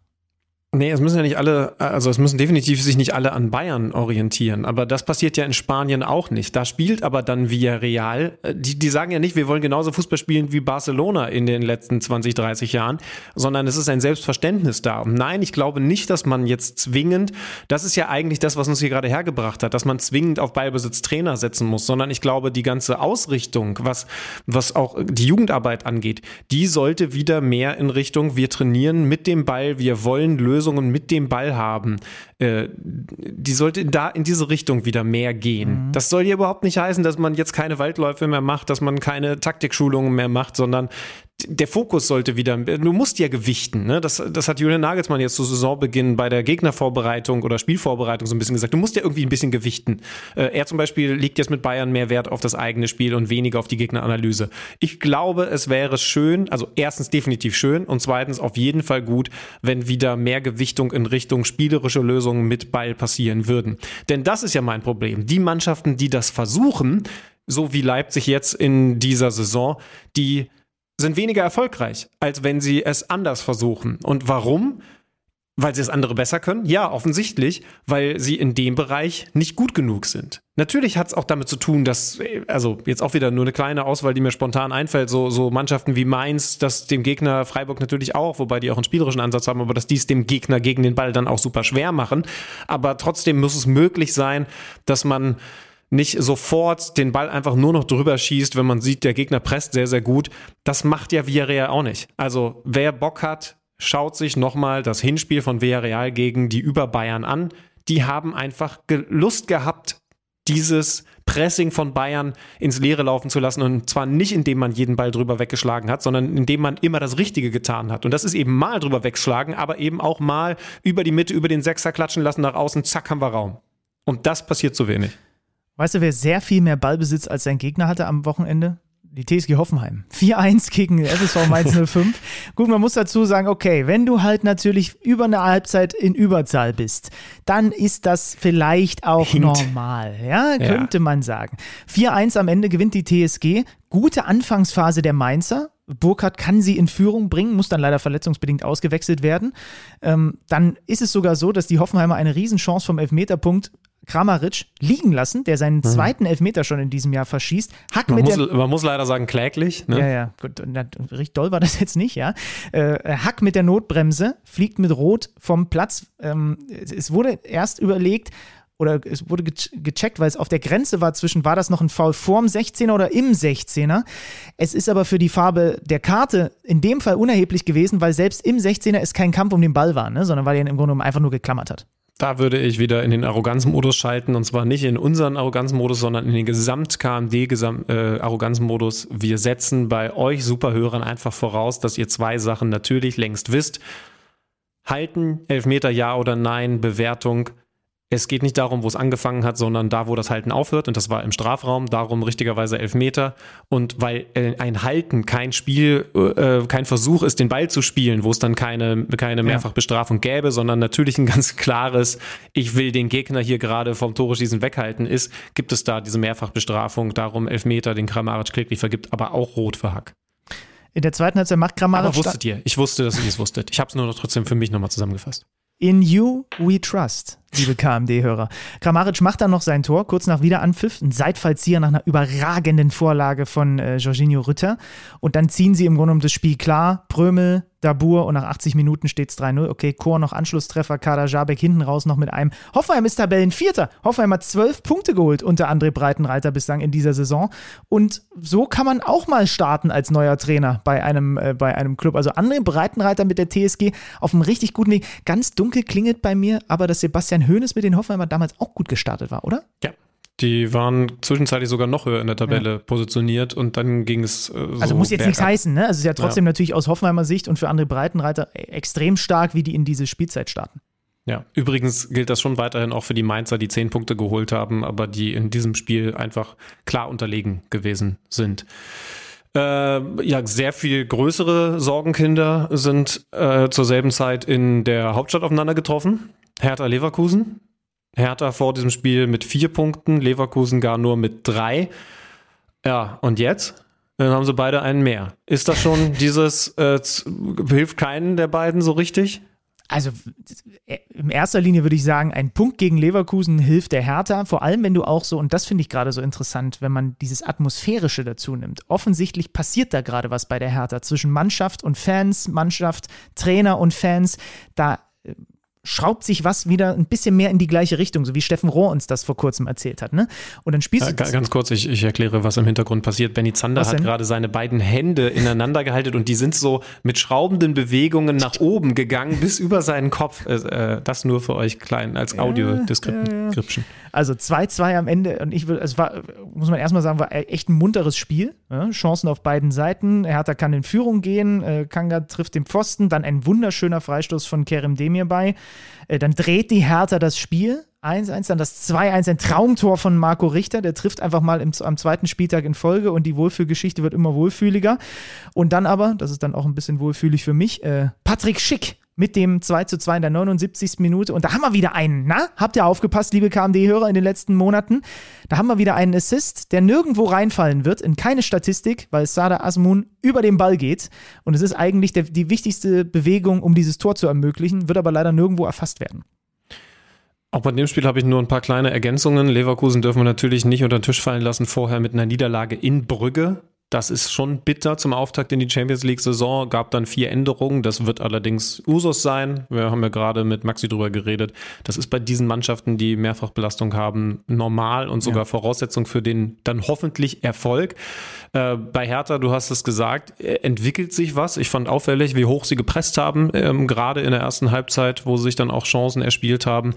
Also da ist Mut auch gegen Leverkusen da.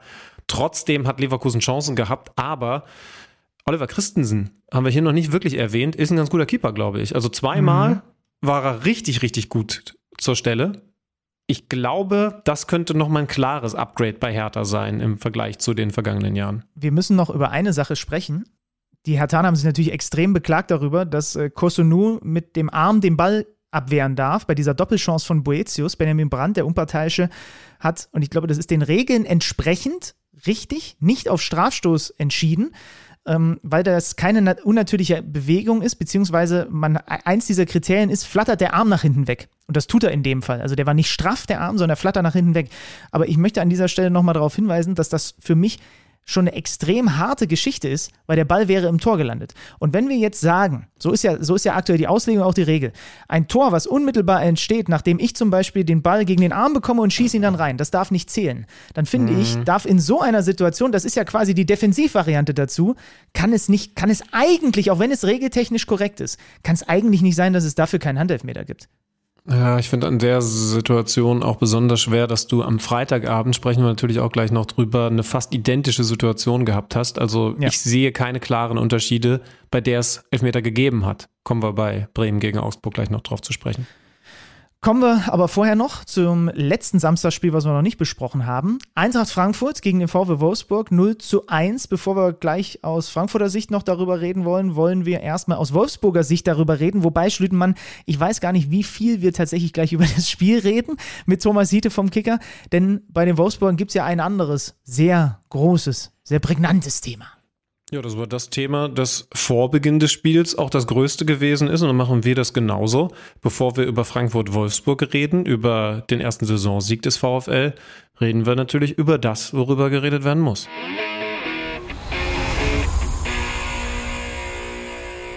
Boulevard Benny ist wieder unterwegs und hat ein Beben, ein Kruse-Beben in Wolfsburg ausgemacht. Und der Mann, der unser Seismograph ist, ist man, braucht man einen Seismographen, wenn man äh, über Beben, ich habe keine Ahnung, es funktioniert schon wieder vorne und hinten nicht, was ich mir hier überlegt habe. Ich kann dir auf jeden Fall sagen, den Seismographen holst du, glaube ich, zu spät raus, wenn das Beben schon da ist. Ach, verdammt nochmal. Mehr weiß ich auch nicht. Letztens erst verraten, dass wir keine Ahnung von Drainage haben. Jetzt geht es mit dem Seismographen direkt so weiter. Thomas Hiete vom Kicker ist jetzt auf jeden Fall in der Leitung und ist unser Seismograph oder irgendwas, was man vor einem Beben braucht. Hallo Thomas. Hallo ihr beiden. Und Boulevard-Hiete wurde ich übrigens auch schon genannt in meiner journalistischen Karriere. Also da haben wir was gemeinsam. Ja, siehst du mal, das ist ja nicht schlecht. ja, weiß, weiß ich nicht. Weiß. Ja, ja, du, doch, man muss ja auch ambivalent sein. Man muss ambivalent sein. Thomas, ähm, Max Kruse, Samstag nicht im Kader und dann gibt es da so einen vielsagenden Tweet vom VfW Wolfsburg auf Nachfrage, nee, nee, der ist weder krank noch, ist einfach so nicht im Kader. Klär uns auf, was ist da passiert mit Kruse in Wolfsburg, was sind die Hintergründe? Ja, äh, Nico Kovac und Max Kruse sind aufeinander getroffen und äh, haben sich, und das haben sie ja beide gesagt, sie müssen sich erstmal kennenlernen und beschnuppern und schauen, ob das passt. Und jetzt äh, ist zumindest der Trainer und zusammen mit, mit Geschäftsführer Jörg Schmatke und Sportdirektor Marcel Schäfer ähm, zu der Entscheidung gekommen, dass es nicht passt. Und dann ist es äh, nur folgerichtig, dass er dann auch nicht mehr Fußball spielt für den VfB Wolfsburg. Das klingt jetzt allerdings äh, nicht nach äh, Boulevard-Hiete, sondern so ein bisschen nach Pressemitteilung VfL Wolfsburg-Hiete. Ich kann mir nicht vorstellen, dass das intern in den letzten Tagen so glatt gelaufen ist beim VfL Wolfsburg. Äh, heißt du da irgendwie ein bisschen mehr? Weil man muss ja, man muss ja die Historie, alleine die junge Historie aus dieser Saison einmal kurz zurückverfolgen. Also er hat am Anfang der Saison nicht im Kader gestanden, da war dann das Thema Fitness noch ein großes. Dann spielt er zuletzt, ich glaube, zweimal von Beginn an und man denkt, ach, guck mal, jetzt wird's vielleicht doch. Und jetzt ist er dann völlig raus, eben erst nur nicht im Kader, in Anführungszeichen nur, und dann mit diesem klaren Statement auch für den Rest seiner Karriere, wie lange die auch immer noch und wo auch immer sie laufen wird. Das spricht doch aber irgendwie dafür, dass es nochmal richtig geknallt haben muss. Also es ist nicht ganz richtig. Anfangs im Pokalspiel war er nicht dabei. Offizielle Mitteilung grippaler Infekt war es. Dann war er im Kader, wurde aber nur eingewechselt und jeder, der Max Kruse nur ein bisschen verfolgt hat, weiß, das mag er nicht so gerne. Deswegen ist er ja auch im Winter von Union Berlin nach Wolfsburg gekommen, weil ihm die Einsatzzeiten in Berlin zu wenig äh, äh geworden sind, ähm, damals im Winter. Und ähm, im Grunde genommen war es so, dass Nico Kovac vom ersten Tag an, seitdem er da ist, hat er dieses Dauerthema Kruse gehabt. Natürlich auch von uns entsprechend gefragt, weil er nun mal nicht irgendein Spieler in diesem Kader ist. Und äh, Kovac musste da schon so ein bisschen zum, zum Slalomläufer werden in den vergangenen Wochen, hat mehrmals gesagt, dass es ihn eigentlich nervt und hat damit das Thema natürlich auch automatisch immer wieder ein bisschen befeuert. Und dann hat er ihm die Chancen gegeben, zweimal über 90 Minuten und ist jetzt letztendlich zum, zum Schluss gekommen, dass es nicht passt. Was aus meiner Sicht allerdings schon sehr, sehr früh sichtbar war, weil wenn, wenn Kovac erzählt, was er sehen möchte und 90 Minuten Powerfußball und permanenten Druck auf den Ball und Gegenpressing und Umschalten nach hinten und Umschalten nach vorne und dann sieht man Max Kruse sehen, der äh, spielen, der nach, nach 30 Minuten ganz hart formuliert aus dem letzten Loch pfeift, dann passt es einfach nicht zusammen, was, was der eine kann und was der andere will. Und ähm, dann muss, musste sich der Trainer überlegen, was er will. Und nach dem schlechten Start ist er schon so ein bisschen unter Druck geraten und ähm, in Erklärungsnöte dann immer wieder, wie das zusammenpassen soll. Und dann haben sie das entschieden. Meines Wissens ist da nichts Gravierendes jetzt nochmal vorgefallen. Aber es ist schon so, dass Max Kruse gerade dann, wenn er nicht so gespielt hat, äh, die Stimmung jetzt auch nicht äh, positiv beeinflusst hat in der Kabine. Aber ist das Timing dann aus Sicht der VfL-Verantwortlichen nicht besonders schwierig oder sagen wir mal ungünstig, jetzt wo das Transferfenster zu ist? Ähm, ich meine, es gäbe, glaube ich, schon noch die ein oder andere Option, aber, aber man hätte ja auch sagen können, okay, der Test Kruse Kovac funktioniert das, der läuft bis Ende des Transferfensters, denn dann wissen wir, ob wir ihn abgeben oder eben nicht. Dass das jetzt ein, zwei Wochen später passiert, mit der Endgültigkeit, die Nico Kovac ja so klar ausgesprochen hat, offensichtlich auch in Absprache mit Jörg Schmatke und Co., das ist doch dann aber ein ganz schlechtes Timing. Ich, für, für mein Empfinden, ich bin jetzt nicht äh, drin gewesen in der Kabine und was äh, gesprochen haben. Also ich meine schon zu wissen, dass die äh, durchaus gesprächsbereit waren gegenüber allen Clubs, äh, die Max Kruse hätten haben wollen. Da kam jetzt möglicherweise nicht so viel, was auch dann den Spieler angesprochen hat, von dem es unverändert heißt, äh, wenn es ihn dann jetzt äh, nochmal irgendwo hinzieht, dann in die USA. Ähm, ich glaube schon, ich glaube, 20. Juni war es, dass Nico Kovac in Wolfsburg eingestiegen. Das heißt, er hat noch zehn Tage im Juni gehabt, der hat den ganzen Juli gehabt.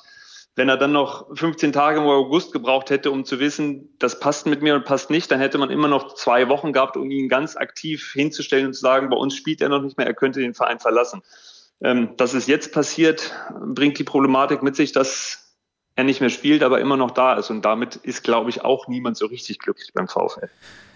Lass uns doch diesen Max Kruse mal hören, denn im Gegensatz zu den meisten anderen Bundesliga-Profis ist er ja ein umtriebiger Mensch und nicht nur auf YouTube, sondern vor allem auch auf Instagram sehr aktiv und er hat dann gestern, also am Sonntag, mit mehreren Story-Schnipseln auf Instagram sich zu Wort gemeldet. Dankenswerterweise, ihr werdet es gleich hören, ist er dafür extra in den Windkanal gegangen und wir können mal reinhören, was er äh, zu dieser ganzen Thema, äh, zu dem ganzen Thema zu sagen hat. Ich respektiere die Meinung des Trainers. Anscheinend soll ich mich nicht mehr mit dem Verein identifizieren. Aber ich glaube, jeder, der mich kennt, weiß, ich habe nicht nur bei VfL Wolfsburg, sondern in den letzten 10, 12 Jahren, in denen ich Profifußball spiele, wenn ich auf dem Platz stand, immer alles für den Verein gegeben, für den ich gespielt habe. Und das wird auch weiterhin so sein, solange ich äh, ja, trainieren darf. Ich kam im Januar nach Wolfsburg, um der Mannschaft zu helfen. Und ich glaube, das habe ich in der vergangenen Rückrunde auch getan. Benny, jetzt muss ich dich einmal ganz kurz korrigieren. Ich habe die Spitze mit dem Windkanal verstanden. Du musst aber verstehen, wenn man sich mit der Stadt Wolfsburg identifizieren möchte, dann hat man bei so einer Story natürlich im Hintergrund Autos zu hören. Ah, okay, gut, das, das, das kann ich verstehen. Äh, Thomas, was ich dich dazu fragen wollte, ähm, wie sehr hat er denn tatsächlich der Mannschaft eigentlich in der Rückrunde der vergangenen Saison geholfen? Auch da waren die, die körperlichen Defizite natürlich offensichtlich und trotzdem hat er dann seine Tore gemacht, gerade in, in äh, Spielen wie gegen, gegen Mainz. Ich weiß gar nicht mehr, wie es ausging, 5-0, 4-0, 5-1 oder so. Da hat er dreifach getroffen und da hat er dann auch, auch Spiele gewonnen. Er hat, das wäre er auch heute noch und das wäre ja in jeder anderen Mannschaft. Er ist ein Mann für die Momente. Das heißt, du kannst ihn ruhig 90 Minuten auf dem Feld stehen lassen und dann zaubert er dir da schon nochmal äh, ein, zwei Offensivaktionen hin und trifft vielleicht auch in entscheidet so ein Spiel. Aber gegen den Ball ist es problematisch und da bist du dann immer so ein bisschen in Unterzahl unterwegs und dann braucht Max Kruse natürlich den totalen Rückhalt einer Mannschaft, die sagt, das ist unser Mann, das ist unser Schlüsselspieler und für den laufen wir jetzt auch mit ohne Ende und, und ackern für den. Ähm, und diesen Rückhalt, glaube ich, hat er, hat er in dieser VfL-Mannschaft in dieser Form dann auch nicht mehr gehabt, ähm, dass jemand bereit war für einen, der im Training nicht äh, an, die, an die Leistungsgrenze geht und dann am Wochenende trotzdem spielt, dadurch für den dann die extra Meter zu machen. Und das führte dann sicherlich auch zu diesem Entschluss zu sagen, Max Kruse ganz oder gar nicht, ganz funktioniert nicht, also machen wir es gar nicht. Könnt ihr mir dann jetzt weiterhelfen, wie es weitergehen kann? Also äh, ich habe blöderweise damals in der Uni, als die Vorlesung zum Thema Vertragsrecht drankam, den Hörsaal nicht gefunden. Jetzt hat er einen Vertrag beim VfL Wolfsburg. Das Transferfenster in Europa ist zu. USA ist schon gefallen. Gibt's gibt's eigentlich jetzt auch dann die Option, dass man den Vertrag auflöst und er fängt dann bei, äh, weiß ich jetzt nicht, was mir als erstes einfällt, äh, beim VfB Stuttgart an? Nee, nee, ich meine tatsächlich, so. also da ist das Fenster ja noch offen, aber könnte er mit einer Vertragsauflösung dann auch irgendwo anders anfangen? Nee, ne? Das, das, müsste dann irgendwann möglich sein, aber gerade in den USA wird es ja dann interessant wieder zur neuen Saison, die, glaube ich, im März beginnt. Sprich, im, im Winter könnte er dann den Wechsel dorthin vollziehen. Und bis dahin wäre es die spannende Frage, Vertrag, Vertragsauflösung ähm, hieße in, in seinem Fall wahrscheinlich, ich glaube nicht, dass er jetzt dem VfL entgegenkommt und sagt, pass auf, äh, die Million spart euch mal und ich bin weg. Da würde er wahrscheinlich äh, alles wollen bis auf den letzten Cent, zumal sein, sein, sein Ruf jetzt auch nochmal einen kleinen mitgekriegt hat. Ähm, Delay Sports, was, was ist da in, in Berlin los? da seid ihr näher dran, vielleicht auch bei solchen Sachen.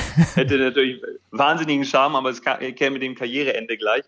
Also das müssen jetzt vor allen Dingen die Parteien Kruse und, und Berater und der VfL klären. Ich kann mir beim besten Willen irgendwie nicht vorstellen, ähm, und da werde ich morgen früh beim, beim Training auch schon wieder stehen, wie das funktionieren soll mit Kruse in der Kabine, der immer natürlich auch noch Leute hinter sich hat und, und Stimmungen beeinflussen kann. Mit Kruse auf dem Trainingsplatz, äh, mit einem Trainer, der klar gesagt hat, funktioniert nicht irgendwie ist das nicht gerade erfolgsversprechend, wenn er da als, als potenzieller Störfaktor jetzt immer noch dazwischen rumturnt und sich dann äh, im schlimmsten Fall noch jeden Abend, also im schlimmsten Fall aus, aus äh, Vereinssicht, aus, aus journalistischer Sicht mag das sogar ganz spannend sein, ähm, zu Wort meldet und äh, seine Meinung zu der ganzen Sache kundtut. Trainingsgruppe 2, ich höre es schon wieder. Wer, wer, war das damals? Hoffenheim? Das wollen sie nicht machen. Mit Tim Wiese den, und so, ne? Ja.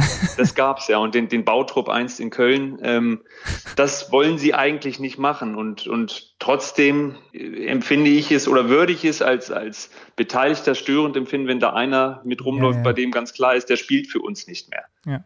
Lass ihn uns nochmal hören. Wir gehen nochmal kurz in den Windkanal mit natürlich äh, entsprechend viel Stadtverkehr im Hintergrund. Äh, das hat Max Kruse auch nochmal gesagt zu, zu, seiner Zukunft. Zum Schluss wollte ich nur sagen, ich glaube, ich entscheide selber, wann meine Zeit in der Bundesliga vorbei ist. Und das entscheidet niemand anders für mich. In dem Sinne, schönen Sonntag. Rums, da hat er nochmal einen rausgeknüppelt. Ich habe übrigens gerade mal nachgeschaut.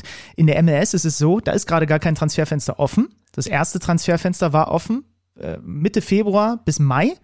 Und das zweite wurde geöffnet, das ist so ein Sommertransferfenster, das geht äh, so, eine, so ein Zwischenfenster, sagen wir mal, das geht einen Monat. Das war von Juli bis August offen, ähm, weil die Saison da ja auch in einem ganz anderen Rhythmus von Februar bis Oktober läuft. Äh, MLS-Cup-Finale im November.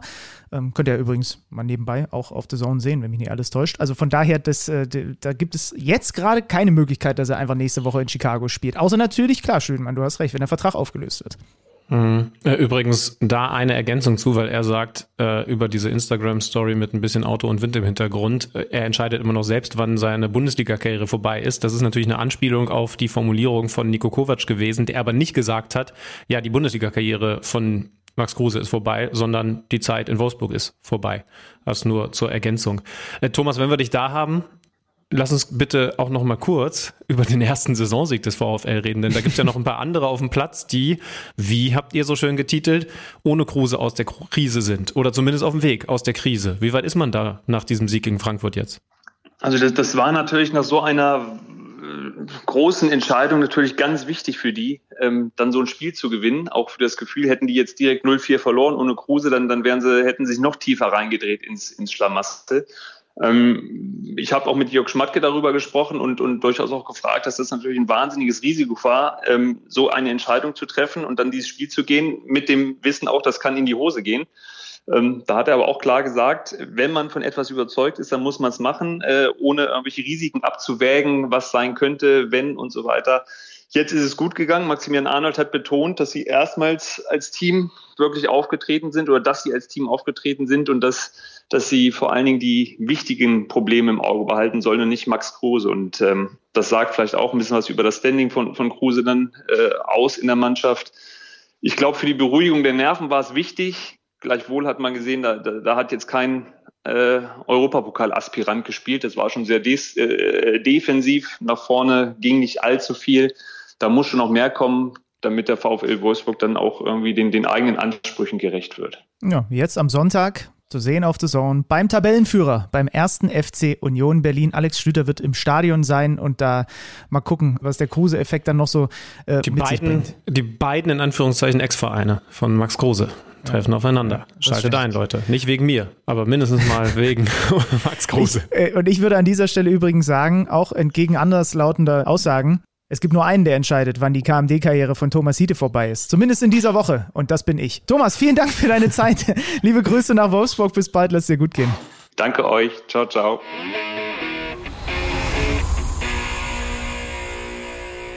Oliver Glasner war richtig sackig, um das Ganze jetzt auch nochmal auf Frankfurt rumzudrehen, ne, was dieses Spiel angeht. Oliver Glasner hat wenig bis gar kein gutes Haar an seiner Mannschaft nach dieser Leistung gelassen. Oliver Glasner hat noch sehr viele gute Haare an seiner Mannschaft gelassen, als sie am vergangenen Mittwoch in der Champions League deutlich sogar deutlicher verloren hat, mhm. nämlich gegen Sporting Lissabon. Da hat er gesagt, naja, das ist jetzt einfach auch so ein bisschen Lehrgeld gewesen, aber ich kann gar nicht so viel Vorwurf machen. Jetzt musst du bei Frankfurt natürlich hinschauen, ob das nicht dann doch so eine Saison wird, die man auf dem Reißbrett sehr, sehr schnell genau so hinschieben kann. International, immer Euphorie, immer auch hoher Puls. Und dann bist du als athletische Mannschaft, wie Frankfurt sie eben ist, auch wenn sich da jetzt so tolle spielerische Ergänzungen hinzugefügt haben, hinzugefügt wurden, bist du dann vielleicht in der Liga mit genau solchen Spielen zu häufig unterwegs. Verlierst 0-1 übrigens, weil ich gerade so Fan bin davon. Toller Kopfball von Lacroix. Auch wieder so ein mhm. dynamisches Ding. Sieht Kevin Trapp nicht so gut aus, ne, muss man sagen. Also er kommt raus, es ist so viel Verkehr vor ihm. Da, wo der Ball hinkommt, kann allein schon aufgrund der Positionierung der Spieler, kann er nicht hinkommen. Mhm. Es gibt eigentlich keine Möglichkeit für ihn, den Ball da wegzufausten. Ja, stimmt. Was ihn so ein bisschen entschuldigt ist, auf der Linie geblieben, hätte ihn auch nicht gehalten glaube ich. ich also ich hätte halt in dem Moment nur gedacht, das erhöht halt seine Chance, weil so köpft Lacroix im Endeffekt in ein leeres Tor. Also wir haben ja von Trapp auch schon krasse Reflexe gesehen. So, ne? ja, ja. Ja. ja, stimmt. Aber äh, du, du sagst es ja, so viel wichtiger ist natürlich die Gesamtmannschaftsleistung. Gab jetzt auch ein bisschen Umstellung. Kolumani hat jetzt mal auf dem Flügel begonnen. Boré dafür dann vorne aus seiner eigentlich angestammten Position auf der 9. Die hatte ja Kolumani in den letzten Wochen besetzt. Knauf war rechts hinten mal wieder mit dabei. Also auch bei Frankfurt ist eben die Frage, wie viel Rotation erlaubt dieser Kader eigentlich ohne Leistungsabfall? Wenn wir das jetzt anschauen, dann war das nicht gut. Man muss aber eben auch sagen, gegen Lissabon hat Kolumani noch vorne drin gespielt äh, und ist da dann zu grün hinter den Ohren. Ansonsten führen sie nach drei, vier Minuten oder ich glaube sogar zwei Minuten, weil er allein aufs Tor zuläuft, noch äh, schon mit 1-0. Also ist ein bisschen schwierig. Ja, ich glaube, wir wir können es für den Moment erstmal dabei belassen, weil jetzt eine Krise ausrufen wäre völliger Quatsch. Ja, ja, ja. Ja, das stimmt. Kommen wir noch zum Freitagsspiel. Ähm, eine richtig schöne, hitzige Regenschlacht da in Bremen. Also, das war wirklich im Weserstadion unter Flutlicht zwischen äh, Bremen und Augsburg. Da war eine Menge Temperament drin in diesem Spiel. Und der FC Augsburg gewinnt es am Ende mit 1 zu 0. Und das tut der Augsburger Seele sehr, sehr gut, weil äh, die holen damit jetzt die Punkte 4, 5 und 6 in dieser Saison. Ähm, ein Spiel, was hinten raus nochmal so, so richtig Geschmäckle bekommen hat. Die Augsburger gehen in Führung. Ein richtig schöner Angriff, ne? Also äh, Grueso mit dem, mit dem langen Ball, dann äh, Berisha mit der Vorlage, den haben sie ja äh, noch kurz vor Transferschuss verpflichtet und Demirovic mit dem am Ende siegbringenden 1 zu 0. Es ist deswegen siegbringend, weil Rafael Gikiewicz sich hinten raus mit ganz Bremen und ich glaube dem, dem, dem kompletten Bundesland Bremen auch angelegt hat da äh, und halt den Handelfmeter von Marvin Duksch hält, der ausgerechnet äh, antritt, obwohl er in dieser Saison noch nicht getroffen hat. Ich dachte mir auch in dem Moment, boah, okay, krass. Also, dass das jetzt nicht der Füllkrug schießt, aber sie haben es wohl vorher, wurde ja auch bei uns in der Übertragung verraten, es wurde vorher von Ole Werner gesagt, ihr macht das unter euch aus.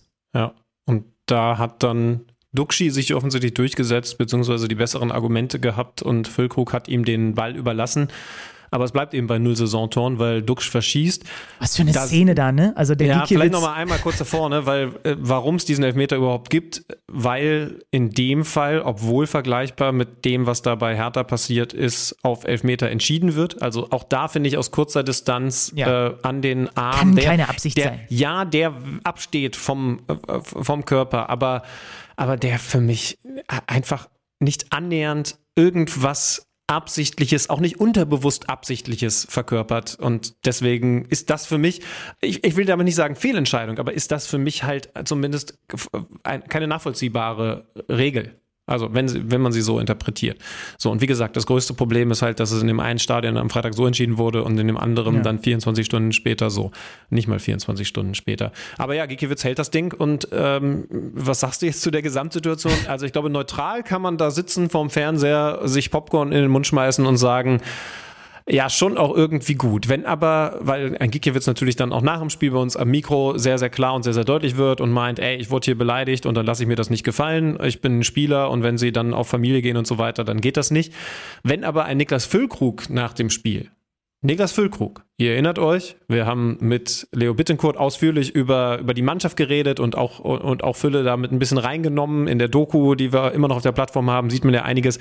Wenn der sagt, das war mir zu viel, also das ist mir hier zu, zu wild.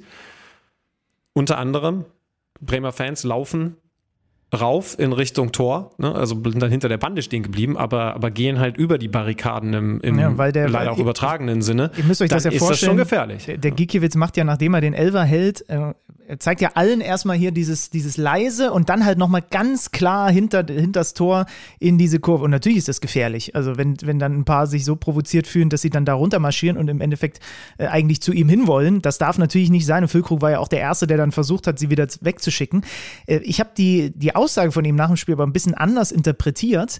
Und zwar ganz klar in Richtung Augsburg. Ne? Also der hat das nicht über die eigenen Fans gesagt, fand ich, sondern da war ja unter anderem das Zitat dabei, das hat mit Fußball nichts mehr zu tun. Bei jedem Pfiff stehen elf Augsburger beim Schiedsrichter.